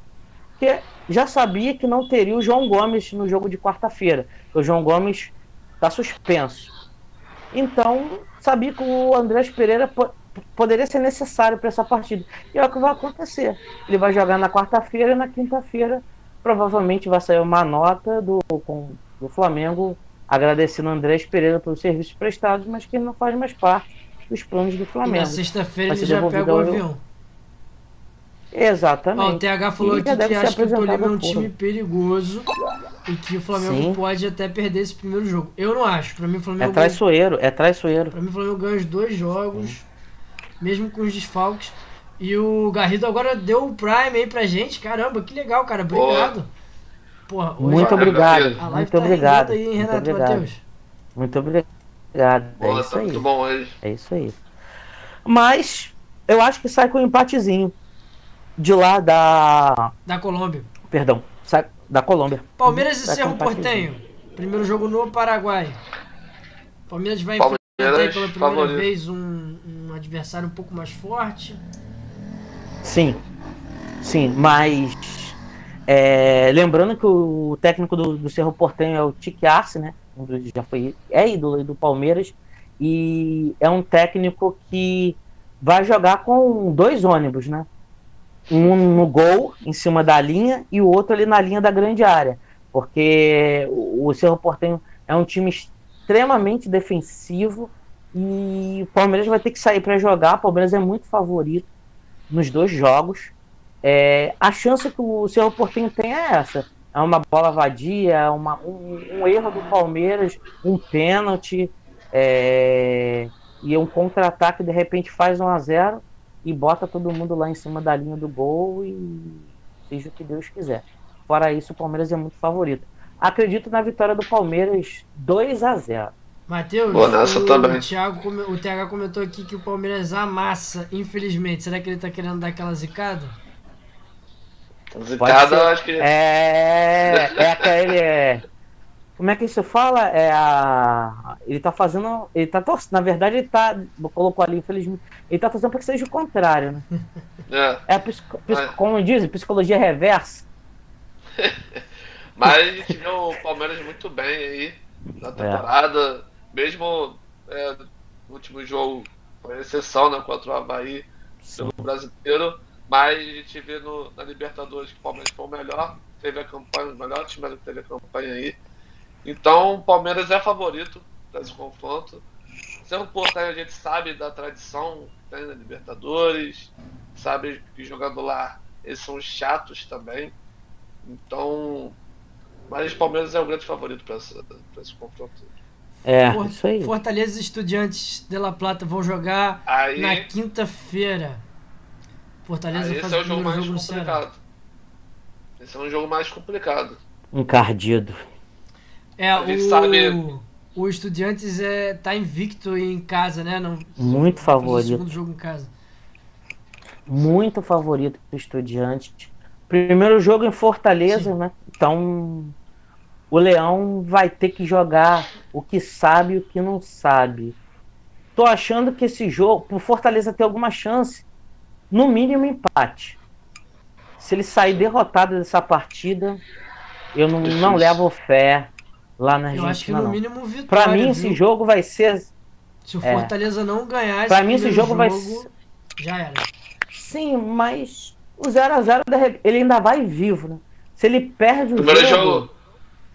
Primeiro jogo no Castelão? Sim, primeiro é, jogo no Castelão. No Castelão, no Castelão. É, eu vou, vou falar mais, vou falar mais. Posso até ser polêmico no que eu tô falando aqui. Ah, o, o TH falou que é zica reversa, tá certo. Não é psicologia reversa, é zica reversa, valeu.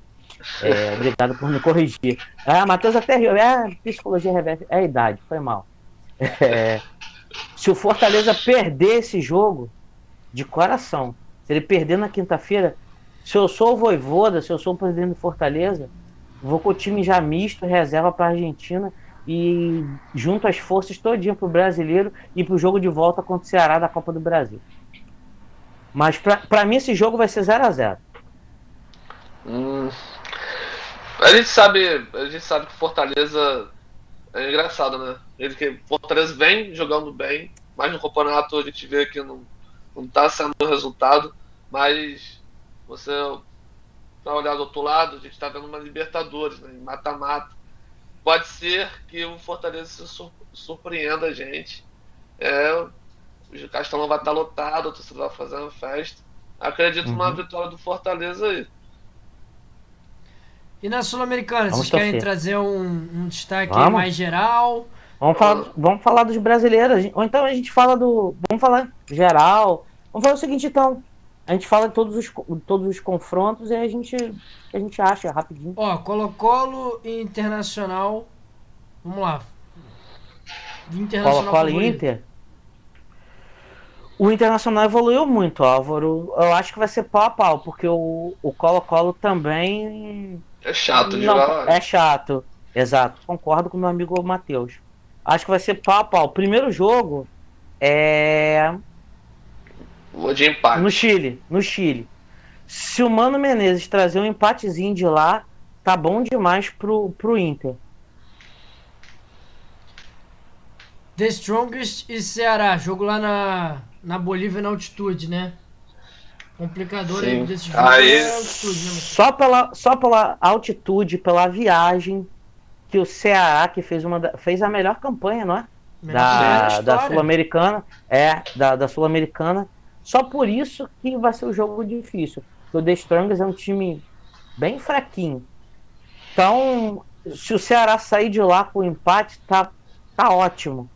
Tem chance de ganhar sim, mas eu acho que a, a- a altitude pode, vai ser um, um- um complicador, até porque o Ceará não tem muita experiência para jogar altitude. Acho que é a primeira vez que, que vai até a Bolívia, se eu não estiver enganado.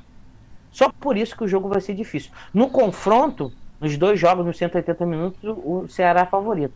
Mas o primeiro jogo E, tem que abrir o olho. e a gente sabe também que o Ceará passou por algumas mudanças, né? O Dorival Sim. Júnior saiu, o Ceará foi pro Flamengo, o Marquinhos Santos foi o novo treinador aí do Ceará. Isso. E, não vai pessoal- ter o, o Speed Mendonça, né? Isso. Lesionado. É um, é um desfalque muito importante, o Espírito Mendonça vem sendo um dos melhores do Ceará aí. Então, vai ser um jogo bem, bem difícil pro Ceará. Deportivo É. Tati de Santos, Matheus, você que gosta de acompanhar aí bastante o Santos. Deportivo Tátira, Santos. Santos vem de uma oscilações aí no campeonato. É, o time do Bustos é, é bem. Mas eu vejo o Santos mais preparado para esse jogo. É mais favorito contra o Deportivo Tátira. E pra fechar a Sul-Americana, São Paulo e Universidade Católica. Primeiro jogo no Chile. São Paulo. São Paulo. São Paulo, se o São Paulo jogar completinho, se o Rogério Ceni não, não, não colocar um time reserva, como ele vinha fazendo na primeira fase da Sul-Americana, o São Paulo é o favorito já, inclusive, neste primeiro jogo. Assim como o Santos também é favorito como, contra o Tati. Pô, bacana. Olha aí, galera, que legal. Agora a Elisa desbloqueou a lista especial aí que a gente vai fazer. Top seleções da Copa do Mundo, hein? Ah, a gente tava Boa. esperando aí que desbloqueassem essa recompensa. Então agora vamos, vamos brincar um pouco, hein? Vou querer saber Bora. de vocês é, os times aí favoritos para Copa do Mundo. Vai falando aí enquanto eu tô preparando a tela aqui. Favoritas para a Copa? É, vamos, vamos explicando aí, explica pra galera aí o que a gente vai fazer agora, como é que é essa questão aí. Então, a gente vai fazer como se fossem prateleiras, né, Matheus?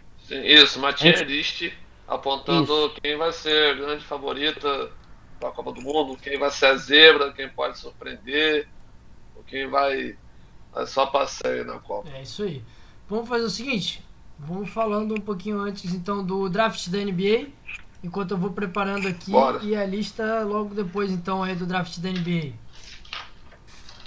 Tá bom, Fechou. beleza. Matheus, tra- vai trazer como destaque do draft as primeiras escolhas, teve também brasileiro, né? Sim. Então a gente já pode começar pelo brasileiro, né? Que foi a grande, foi a grande surpresa aí do draft. O Gui Santos, um ala de 20, an 20 anos, foi destaque aí do, do Minas, né? Tennis Club. Então o Golden State foi, escolheu para ser o novo jogador da franquia. Então a gente ficou muito feliz, né, Alvo?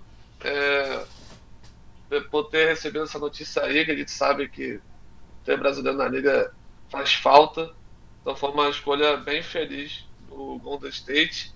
E a gente fica na, naquela ansiedade, né? Se o, o Gui Santos vai, já vai entrar no time titular, já vai poder. Então vamos ver como que vai ser esse início, né, Renato? Cara, vou ser sincero, não esperava não. Não Sim. esperava mesmo. Fiquei, fiquei surpreso, uma surpresa positiva. Mas acho que de início ser titular num time que Ah, tá ele provavelmente arrumadinho, vai pra Liga de certinho. Desenvolvimento, né, meus Não. amigos? É, isso aí. Sim. Isso Sim. Vai ralar um pouquinho ainda. Deve jogar Sim. a Liga de Desenvolvimento, Mas-? Mas Ah. é um primeiro passo, né? Isso é óbvio. Vai tentar ganhar aquela experiência, né? De como que a liga funciona, aquela Sim. adaptação, né? Que é a mesma coisa que a gente fala no futebol, né? Quando o atleta É. estrangeiro chega uma liga diferente, tem aquela fase de adaptação. Mas eu vejo muito potencial é, nesse Gui Santos, que a gente possa, é, quem sabe, né, fazer uma boa temporada na NBA. Não. Sim, quem sabe ter uma carreira, né? Não falando dessa Sim. temporada agora especificamente, mas ter uma carreira aí, né? Sim. E vamos trazer então, Exatamente. então os outros destaques do, do draft? Sim. Bom, o número 1 um do draft foi o Paulo Batiero. Foi pro Orlando Magic. Paulo que um ala de de 2 metros de altura, então o cara é grande, veio da Universidade de, de Duke. Então, foi uma boa escolha aí também do Orlando Magic. Mas quem era para ser o número 1 um, e que ficou no terceiro lugar foi o, o Alan Jabari Smith. Jabari Smith, ele foi da Universidade de, de Augsburg. Então, Jabari vai defender o Houston Rockets. Então, o Houston foi feliz. Isso. Foi feliz aí na escolha. O Ala muito, muito bem, tem bastante potencial. E o que você achou dessas escolhas aí? Ah, cara, eu não vou mentir assim não, né? Não acompanhei é, a NCAA. É, o que eu vi foram as estatísticas que a ESPN traz, que levanta, né? E realmente surpreendeu aí é, que, que a escolha número um do, do Magic, né? Acho que tem muito a ver com o que o time precisa um pouco, né? É, e, e aí teve essa escolha. Vamos ver, né? Porque tem sempre uma expectativa muito grande nos, nos três primeiros jogadores que são draftados, né, Matheus? Sim, sim, com certeza. E o TH tá perguntando aqui, ó. O Paulo Batiro tem a melhor força nominal, vocês não acham? É, foi o que eu vi assim da análise dos especialistas da, da ESPN. É, e ele também comentou aqui que acho que dificilmente o brasileiro joga esse ano, né? Provavelmente vai para Sim. que é a Liga de Desenvolvimento da NBA. Exatamente, concordo aí com sim. a sua opinião. Agora sim, vamos fazer aí o Tier Maker, Copa do Mundo. Então vamos lá.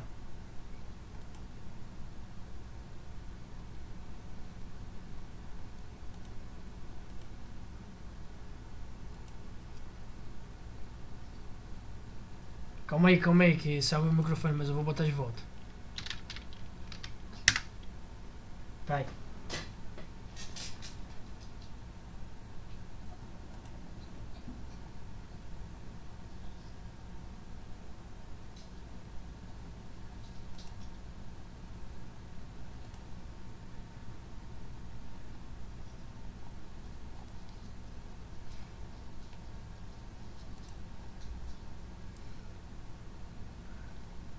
Vamos lá, vocês já estão aí, vocês já estão na, na, tela aí com a lista. É, e aí vai vai do que vocês acharem que que tá valendo, hein? Não vamos falar de todas não, né? Vamos começar com com o quê? Quem quem quem é zebra? Por quem pode ser zebra aí?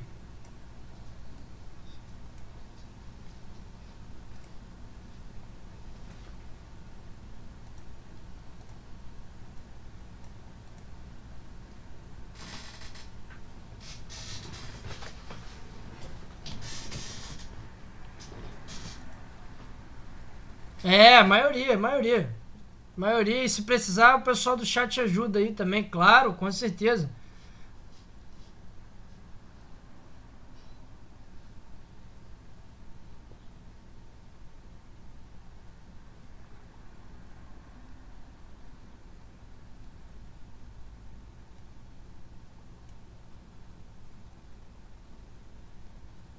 Croácia que foi vice-campeã no, no último Mundial, né? Concordo com o Matheus, pode ser uma zebra sim. O que, que o pessoal do chat aí vai, vai falando, hein? Ah, pode ser, pode ser aí. Na zebra pode escolher aí até, vamos lá, até 5.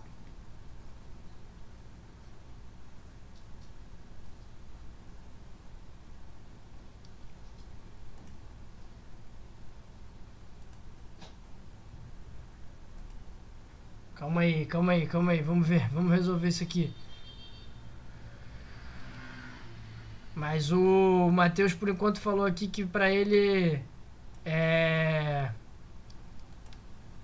Croácia seria uma, uma possível zebra. Vamos ver aqui, vamos consertar aqui esse probleminha no áudio. Ah, agora sim.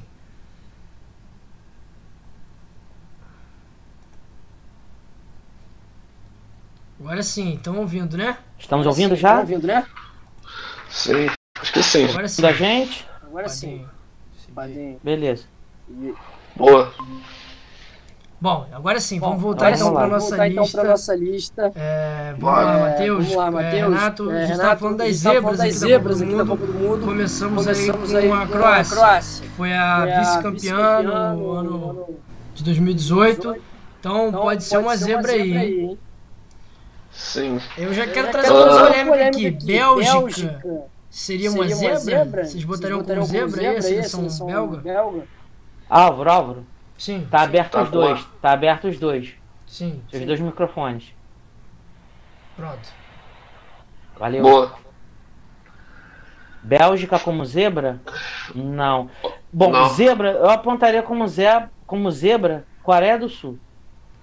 Coreia do Sul. Isso. Que vem com uma boa seleção. Então, acho que pô, seria pra mim um- um- uma zebra. Coreia do Sul.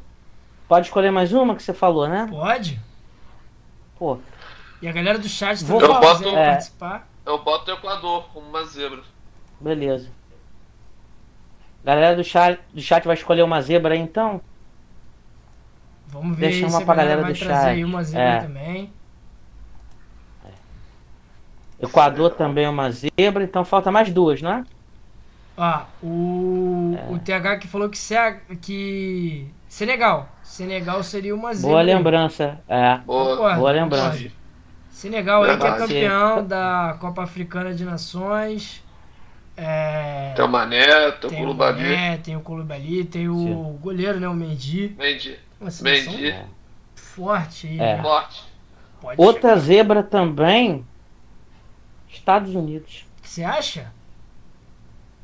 Estados Unidos. Seria uma zebraça. Não, seria, mas vocês acham que É. tem capacidade aí? Estados Unidos que tá no grupo da Inglaterra, do Irã e mais um agora, né? País de Gales. É. O País de Gales que Isso. entrou na repescagem, né? Acho que pode passar de fase. Tem o. E aí depois vai Pulisic, depender do né? Não chaveamento. tá, uma, não tá passando por uma fase muito boa. Ah. Mas esse grupo, eu concordo com você, pode passar aí nesse grupo. E aí depois tudo pode acontecer. Né? Aí o TH tá falando que o Uruguai pode ser uma zebra. Uruguai? Pô. Vamos botar Ah, é? o Uruguai também, então. O Uruguai que tá no. É, o Uruguai que tá no grupo do. da seleção de Portugal, né? Sim, o Uruguai tem uma seleção mais envelhecida. Tem bons jogadores. Cavani, Soares, próprio Rascaeta. Se os caras estiverem inspirados agora. Tem um, Pode ter um Brasil Valverde na. É, tem o Valverde. Pode ter Brasil na, no caminho do Uruguai. E aí já pode complicar tudo. Sim, o Brasil enfrenta o segundo. Bom, supondo É. que o Brasil seja primeiro colocado no grupo, né? Supondo, O exatamente. Brasil isso enfrenta o aí. segundo colocado desse grupo aí. Exatamente. Então É, aí a- nós fechamos seis, né? Fechamos seis, Seis zebras zebras. aí. Fe- seis É. zebrinhas. Agora eu quero saber Beleza. o seguinte: é, tem espaço para cinco seleções que vão chegar pesado e só Hum. para duas que vão ser favoritos aí para ser campeão, hein? Então eu vamos lá. Quem que a gente escolhe quem agora? São os contenders, né? Os grandes favoritos. Tá. E quem são essas outras aí que vão chegar pesado? Esse mas- não sei como chegou é o quê? Explica pra mim. Não, não sei nem como tá lá, né?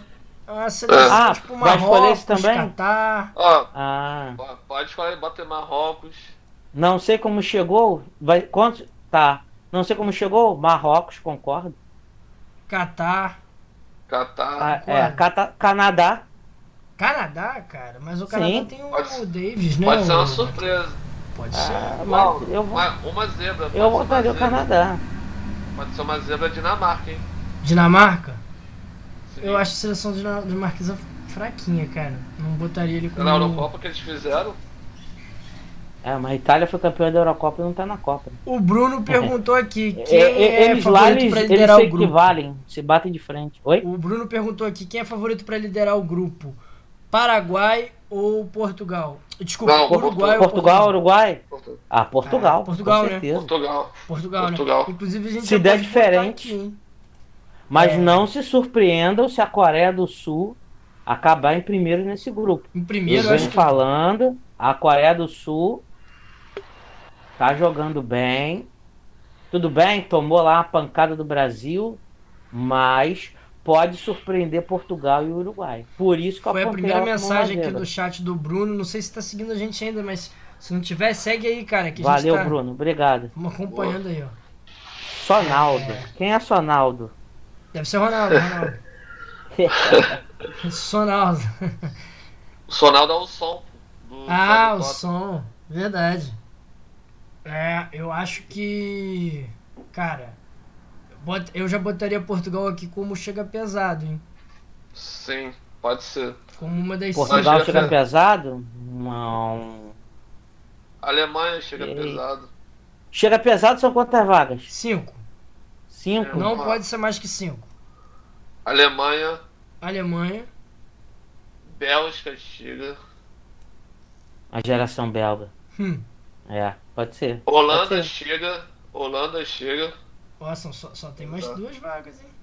Então calma aí, deixa eu escolher uma aqui. Você Bélgica. Inglaterra, Inglaterra Não. chega?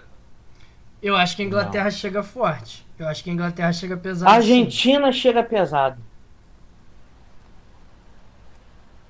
Argentina e Chega pesado. Inglaterra. Isso. E as duas favoritas então seriam Hum, Brasil e França. Eu, eu, eu, no lugar da Inglaterra, eu colocaria a Espanha. Mas. Eu não acho, não. Acho a seleção. Não Essa geração Você acha a seleção inglesa melhor do que fraca, a seleção espanhola? Eu acho. Essa gera- geração espanhola é muito fraca. É. E aí, Ana Vocês- comentou aqui França, né? É, eu acho que a maioria, dos, a maioria dos comentários é Brasil e França como, como favoritos para chegar É, na final. mas né? a, Até por estarem também acho. diferentes. é, mas a França tem que voltar a jogar, né? Mas a França é a favorita também. Vocês colocariam Até- alguém no lugar da França aqui, uh, Matheus? Talvez a Argentina? Não. São os dois. É. É, É, gente é, gente talvez. vê o Argent- talvez. Mas hoje, mas a França tem, tem um time melhor, né, Matheus? Tem Sim. uma seleção melhor. Vamos abrir espaço para mais uma que chega pesado aqui, então. Vamos fazer uma exceção, então. É, Portugal Hum. ou Espanha? Para vocês. Vamos botar só mais Ah, uma. se for, pra, se for pra escolher Portugal ou Espanha, aí é Espanha. Pra mim é Portugal. Eu, eu, eu vejo a seleção, eu vejo a seleção portuguesa em, em viés de baixa. Só Assim. Cristiano Ronaldo muito inspirado para levar essa seleção portuguesa longe. Discordo, Renato. A ge- a Portugal tem uma geração muito boa, só que não vem sendo bem treinado com o Fernando Santos. Isso que pesa. Então vai continuar sendo mal treinada, né? Porque ele é o treinador Sim. da Copa, então Mas eu acho concordo que com você. eu vou de Portugal, mano. Tem É. mais Lembrando jogadores do que a que Espanha. Se a galera do Álvaro chat falou. quiser ajudar a gente aí, ó. O, É. o TH já falou que gosta Brasil muito ficar em primeiro, Portugal em segundo, não é Álvaro? Se o Oi? Brasil ficar em primeiro, Portugal em segundo, Podem se Já enfrentar complica nas pra quartas de Portugal. final. é. Pode acontecer nas oitavas. Nas quartas, nas quartas. Pô, Não, não, Portugal, Não, desculpa, você tem nas razão. oitavas. Tem razão, nas tem razão. oitavas. Confundindo com E a Espanha. aí- a Espanha é. a gente pode enfrentar nas quartas. Pegar nas quartas. É, vai- aí- seria um jogo difícil também. Eu na zebra, eu tiraria os Estados Unidos, colocava a Espanha e mais pesado eu colocava Portugal. Eu tô contigo. Eu tô contigo. Então, Renatinho, você foi voto vencido aí. E me desculpa aí o TH também, que falou que gosta muito dessa Espanha do Luiz Henrique. Mas eu acho a Espanha fraca. Vamos ver, né? Vamos ver na Copa. Sim. E ele falou aqui que também que a Inglaterra no papel é uma das mais, mais fortes, né? uma das melhores. Porém, porém não rende tão bem. É, concordo. É, apesar de que teve. Chegou na final da Eurocopa, né? É. Falando de rendimento. Campe- Campeão da Eurocopa, nem a final, nem a Copa, nem na Copa vai. É. A- na Eurocopa, eles, entre eles lá na Europa, você vê a própria eliminatória. Aí é pau a pau. é- é- existe realmente muito equilíbrio. Mas eu não sei o que, que acontece com a seleção inglesa que chega na Copa do Mundo. Tudo bem, fez uma última Copa, ficou em quarto lugar, né? terceiro lugar, mas há muito tempo que não chegava. E o Bruno falou aqui que pra ele, na opinião dele, a Argentina é grande favorita. Que eles tiraram um peso de 30 anos sem conquistar nenhum título e que vão chegar com muita confiança pra Copa. E tem Por o fator chega Messi, né? pesado. Que Sim. é diferenciado demais, né? Apesar E eu- de não aquela estar mais questão da- é o melhor jogador disparado aí pra mim dessa geração. É, tava falando do favorito da França. A França tem, um, tem a melhor seleção, com bons talentos. Mas o momento da Argentina é melhor do que a França. A gente percebe isso. Concordo. Sim. Concordo. Não sabemos se quando chegar na Copa você vai estar melhor, mas por enquanto é. Sim. Vai ser uma polêmica aqui botar o, a Argentina no lugar da França como, como favorito aqui pro título? Mas a gente tá falando de momento ou tá falando da seleção? Não, momento. Porque se a for momento, é é- seis meses. é. É porque se for momento é a Argentina. Se for a seleção, é a França. Sim. Porque se for momento, a seleção. Se, você, se for realmente momento, seleção de Portugal não estaria chegando pesado, na minha opinião, não. Seleção Aí, portuguesa foi a para tá repescagem da Copa. ó, É que o porque a Messi seleção não faz nada na portuguesa- seleção É. argentina. Nunca fez. Não é verdade, né? Messi levou a seleção argentina ali nas costas nas, Cop- nas Copas do Mundo de 2014, na primeira fase. Inclusive foi eleito o melhor jogador daquela Copa. É, mas 2014. foi eleito o melhor jogador da Copa e ficou sem graça quando recebeu o prêmio. Que a- E ele não foi o melhor 2018? jogador da Copa mesmo. 2018 ele salvou a Argentina que ia ser eliminada contra a Nigéria. Discordo da, da, da- discordo da tia FIFA. Cara, eu tô quase colocando Brasil e Argentina como os campeões e. É porque assim, no, no início Ah. a gente não falou que era o momento. Porque se for o momento, a gente vai, vai tá faltando com coerência, realmente. A gente não tá jogando mais do que a, a- do que a do que a Então é a França. Argentina. É a E, a- Argentina. e aí, e aí tá sendo incoerente também Portugal chegando pesado. porque Portugal foi para repescagem da a Copa do Mundo, não. Não, Renato. Não, mas calma. Porque Portugal foi para repescagem da Copa do Mundo. Mas aí são A grupos gente tem que lembrar cara. isso aí. Oi? Mas aí são grupos diferentes, eles não estavam jogando no mesmo grupo. Portugal não jogou no mesmo Ah, grupo. mas tudo bem, mas a, a Argentina também pegou a baba na, na eliminatória sul-americana. E aí? Quem teve mais dificuldade? Portugal ou Argentina? Para se classificar para a Copa? Mas a Argentina se classificou com sobras. Por quê também? Porque na América do Sul é a baba. Não, mas ela fez o que tinha que fazer, ué. Foi lá, ganhou os- classificou. Ah, mas. Ah, ok. Foi campeão mas- da Copa América. Então, Ganhou aqui. Álvaro, desculpa. Campeão da Copa América. pô, Ah, Passo, passo, eu passo. Passo. Campeão da Copa América, convenhamos, né? A Copa América, a Copa América, a, a, a, Copa América, se, você, se o Brasil ganha, a gente ia falar, ganhou mais uma. Vai, Como a. Argentina, como a Argentina que ganhou 500 Mas anos que a Argentina não ganhava nada. Por isso. Por isso. Isso aí ganhou a Copa, ganhou a Copa América, agora a Argentina, ó. Também não, né? Devagar, né? Vamos, vamos, vamos devagar, né? Vamos devagar. o TH falou aqui, ó, que Brasil e Argentina, França tá em crise depois da declaração do Mbappé. Mbappé amaldiçoa a França. Ah,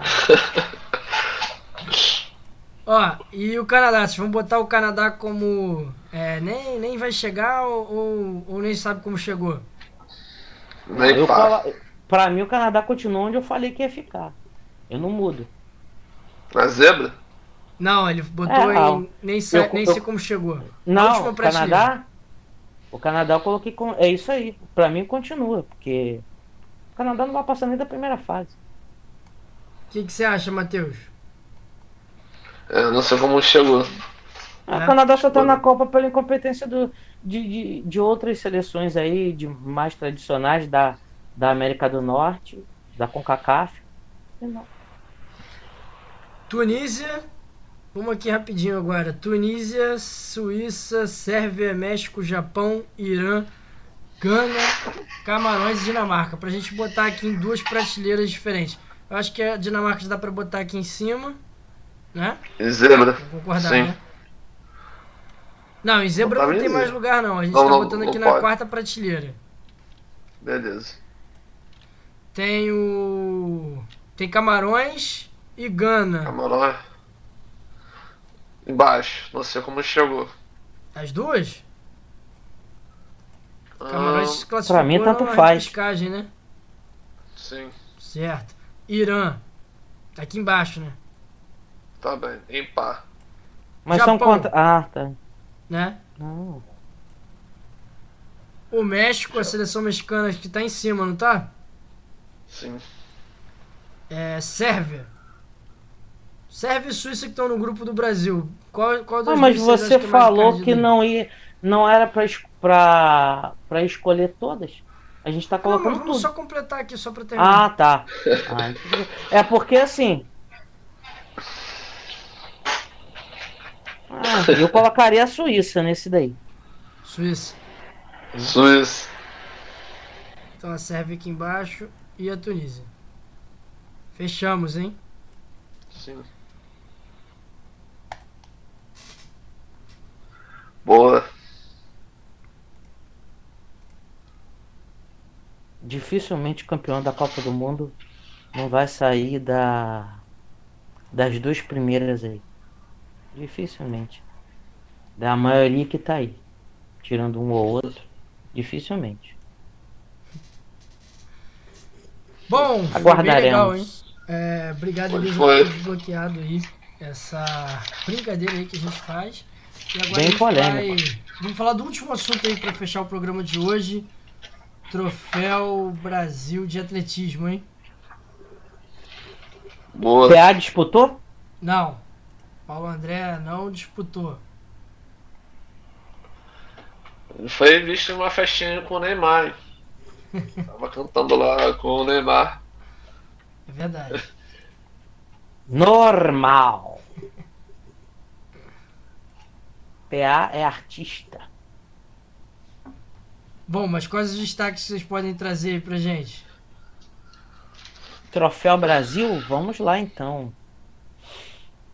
Foi disputado aí no Troféu Brasil no Rio de Janeiro, no, no- no Engenhão. É, tivemos aí alguns recordes. É, agora, nesses últimos dias, no final de semana, o Rafael Pereira foi bicampeão dos 110 metros com barreira. né? Ele que é do clube Clã, Clã Delfos. Delfos, não é isso, Matheus? É o, é o Isso. Clã Delfos. Eu, eu, eu gosto de falar os clubes que porque para mostrar pra galera quem é que incentiva o atletismo no Brasil, tá? Então, o Rafael Pereira, ele vive uma grande fase e tem muita chance aí de, de brigar, sim, por uma final olímpica nos Jogos Olímpicos de Paris. Lembrando que ele já tinha conseguido o bronze, né? Tanto em, na Liga de Diamante, tanto na, na etapa de Oslo, como na própria etapa de Paris. Então, esse é um dos destaques. Bicampeão e recordista dos 110 metros com barreira no Troféu Brasil. É, ele bateu o, o- o recorde com o tempo de 13 segundos e 23 centésimos. Tem outro recordista também, é, a Vitória. A Vitória Rosa. Ela venceu os 100 metros rasos do Troféu Brasil, tá? É, essa brasileira vem tendo aí um bom papel, é, com 11, segun 11 segundos e 25 centésimos, tá? É, ela que é carioca, né? E faturou aí mais um, um Troféu Brasil. Ela que já está classificada, tá? Para o Mundial de Atletismo nos 100 e 200 metros rasos. Mundial de Atletismo que vai acontecer este ano nos Estados Unidos. Tá? Tem o Felipe Bardi também, Matheus e, e Álvaro, que já é campeão sul-americano e faltava para ele um título no Troféu Brasil. E ele conseguiu é, esse título aí na, na pista do Estádio Olímpico Newton Santos. Ele que faz parte do revezamento 4 por 100, né? Que é o revezamento aí que o PA pode participar, né? Quem sabe no, nos Jogos Olímpicos. Sim. De troféu foi um Brasil, grande tá, troféu galera? Brasil, tá, galera? Foi um grande troféu, um grande Brasil. troféu Brasil. Tivemos a Tiffany Tivemos Marinho, a Tiffany também, também e o, e o Douglas, o Douglas Silva, Silva tá? Tá? Também como, também como destaque, destaque vencer suas, suas provas, melhorar, melhorar suas, suas marcas, é, é, pessoais, tá? tá? Então, então o Brasil, Brasil tá com uma boa, uma boa safra. safra é, Além do Alisson, Além do, do Alisson dos Santos, que está na Diamond Thiago Braz, que não disputaram o Troféu Brasil, Brasil é, tem chance, tem também, chance também no, no Mundial de Atletismo. Acho que o Brasil vai, vai melhor do que nos Jogos Olímpicos pro Troféu Brasil. E aí, pro, pro Mundial, perdão. E aí, quem sabe, pode até o Brasil já garantir algumas vagas aí já para as Olimpíadas nesse próximo Mundial nos Estados Unidos. Tá? Boa. Perfeitamente. É, a Elisa falou aqui que estava com eco, mas aqui já, já melhorou, deve ter sido rapidinho aqui um, um Beleza. isso, foi, foi. adaptando. É, então é isso, meus amigos.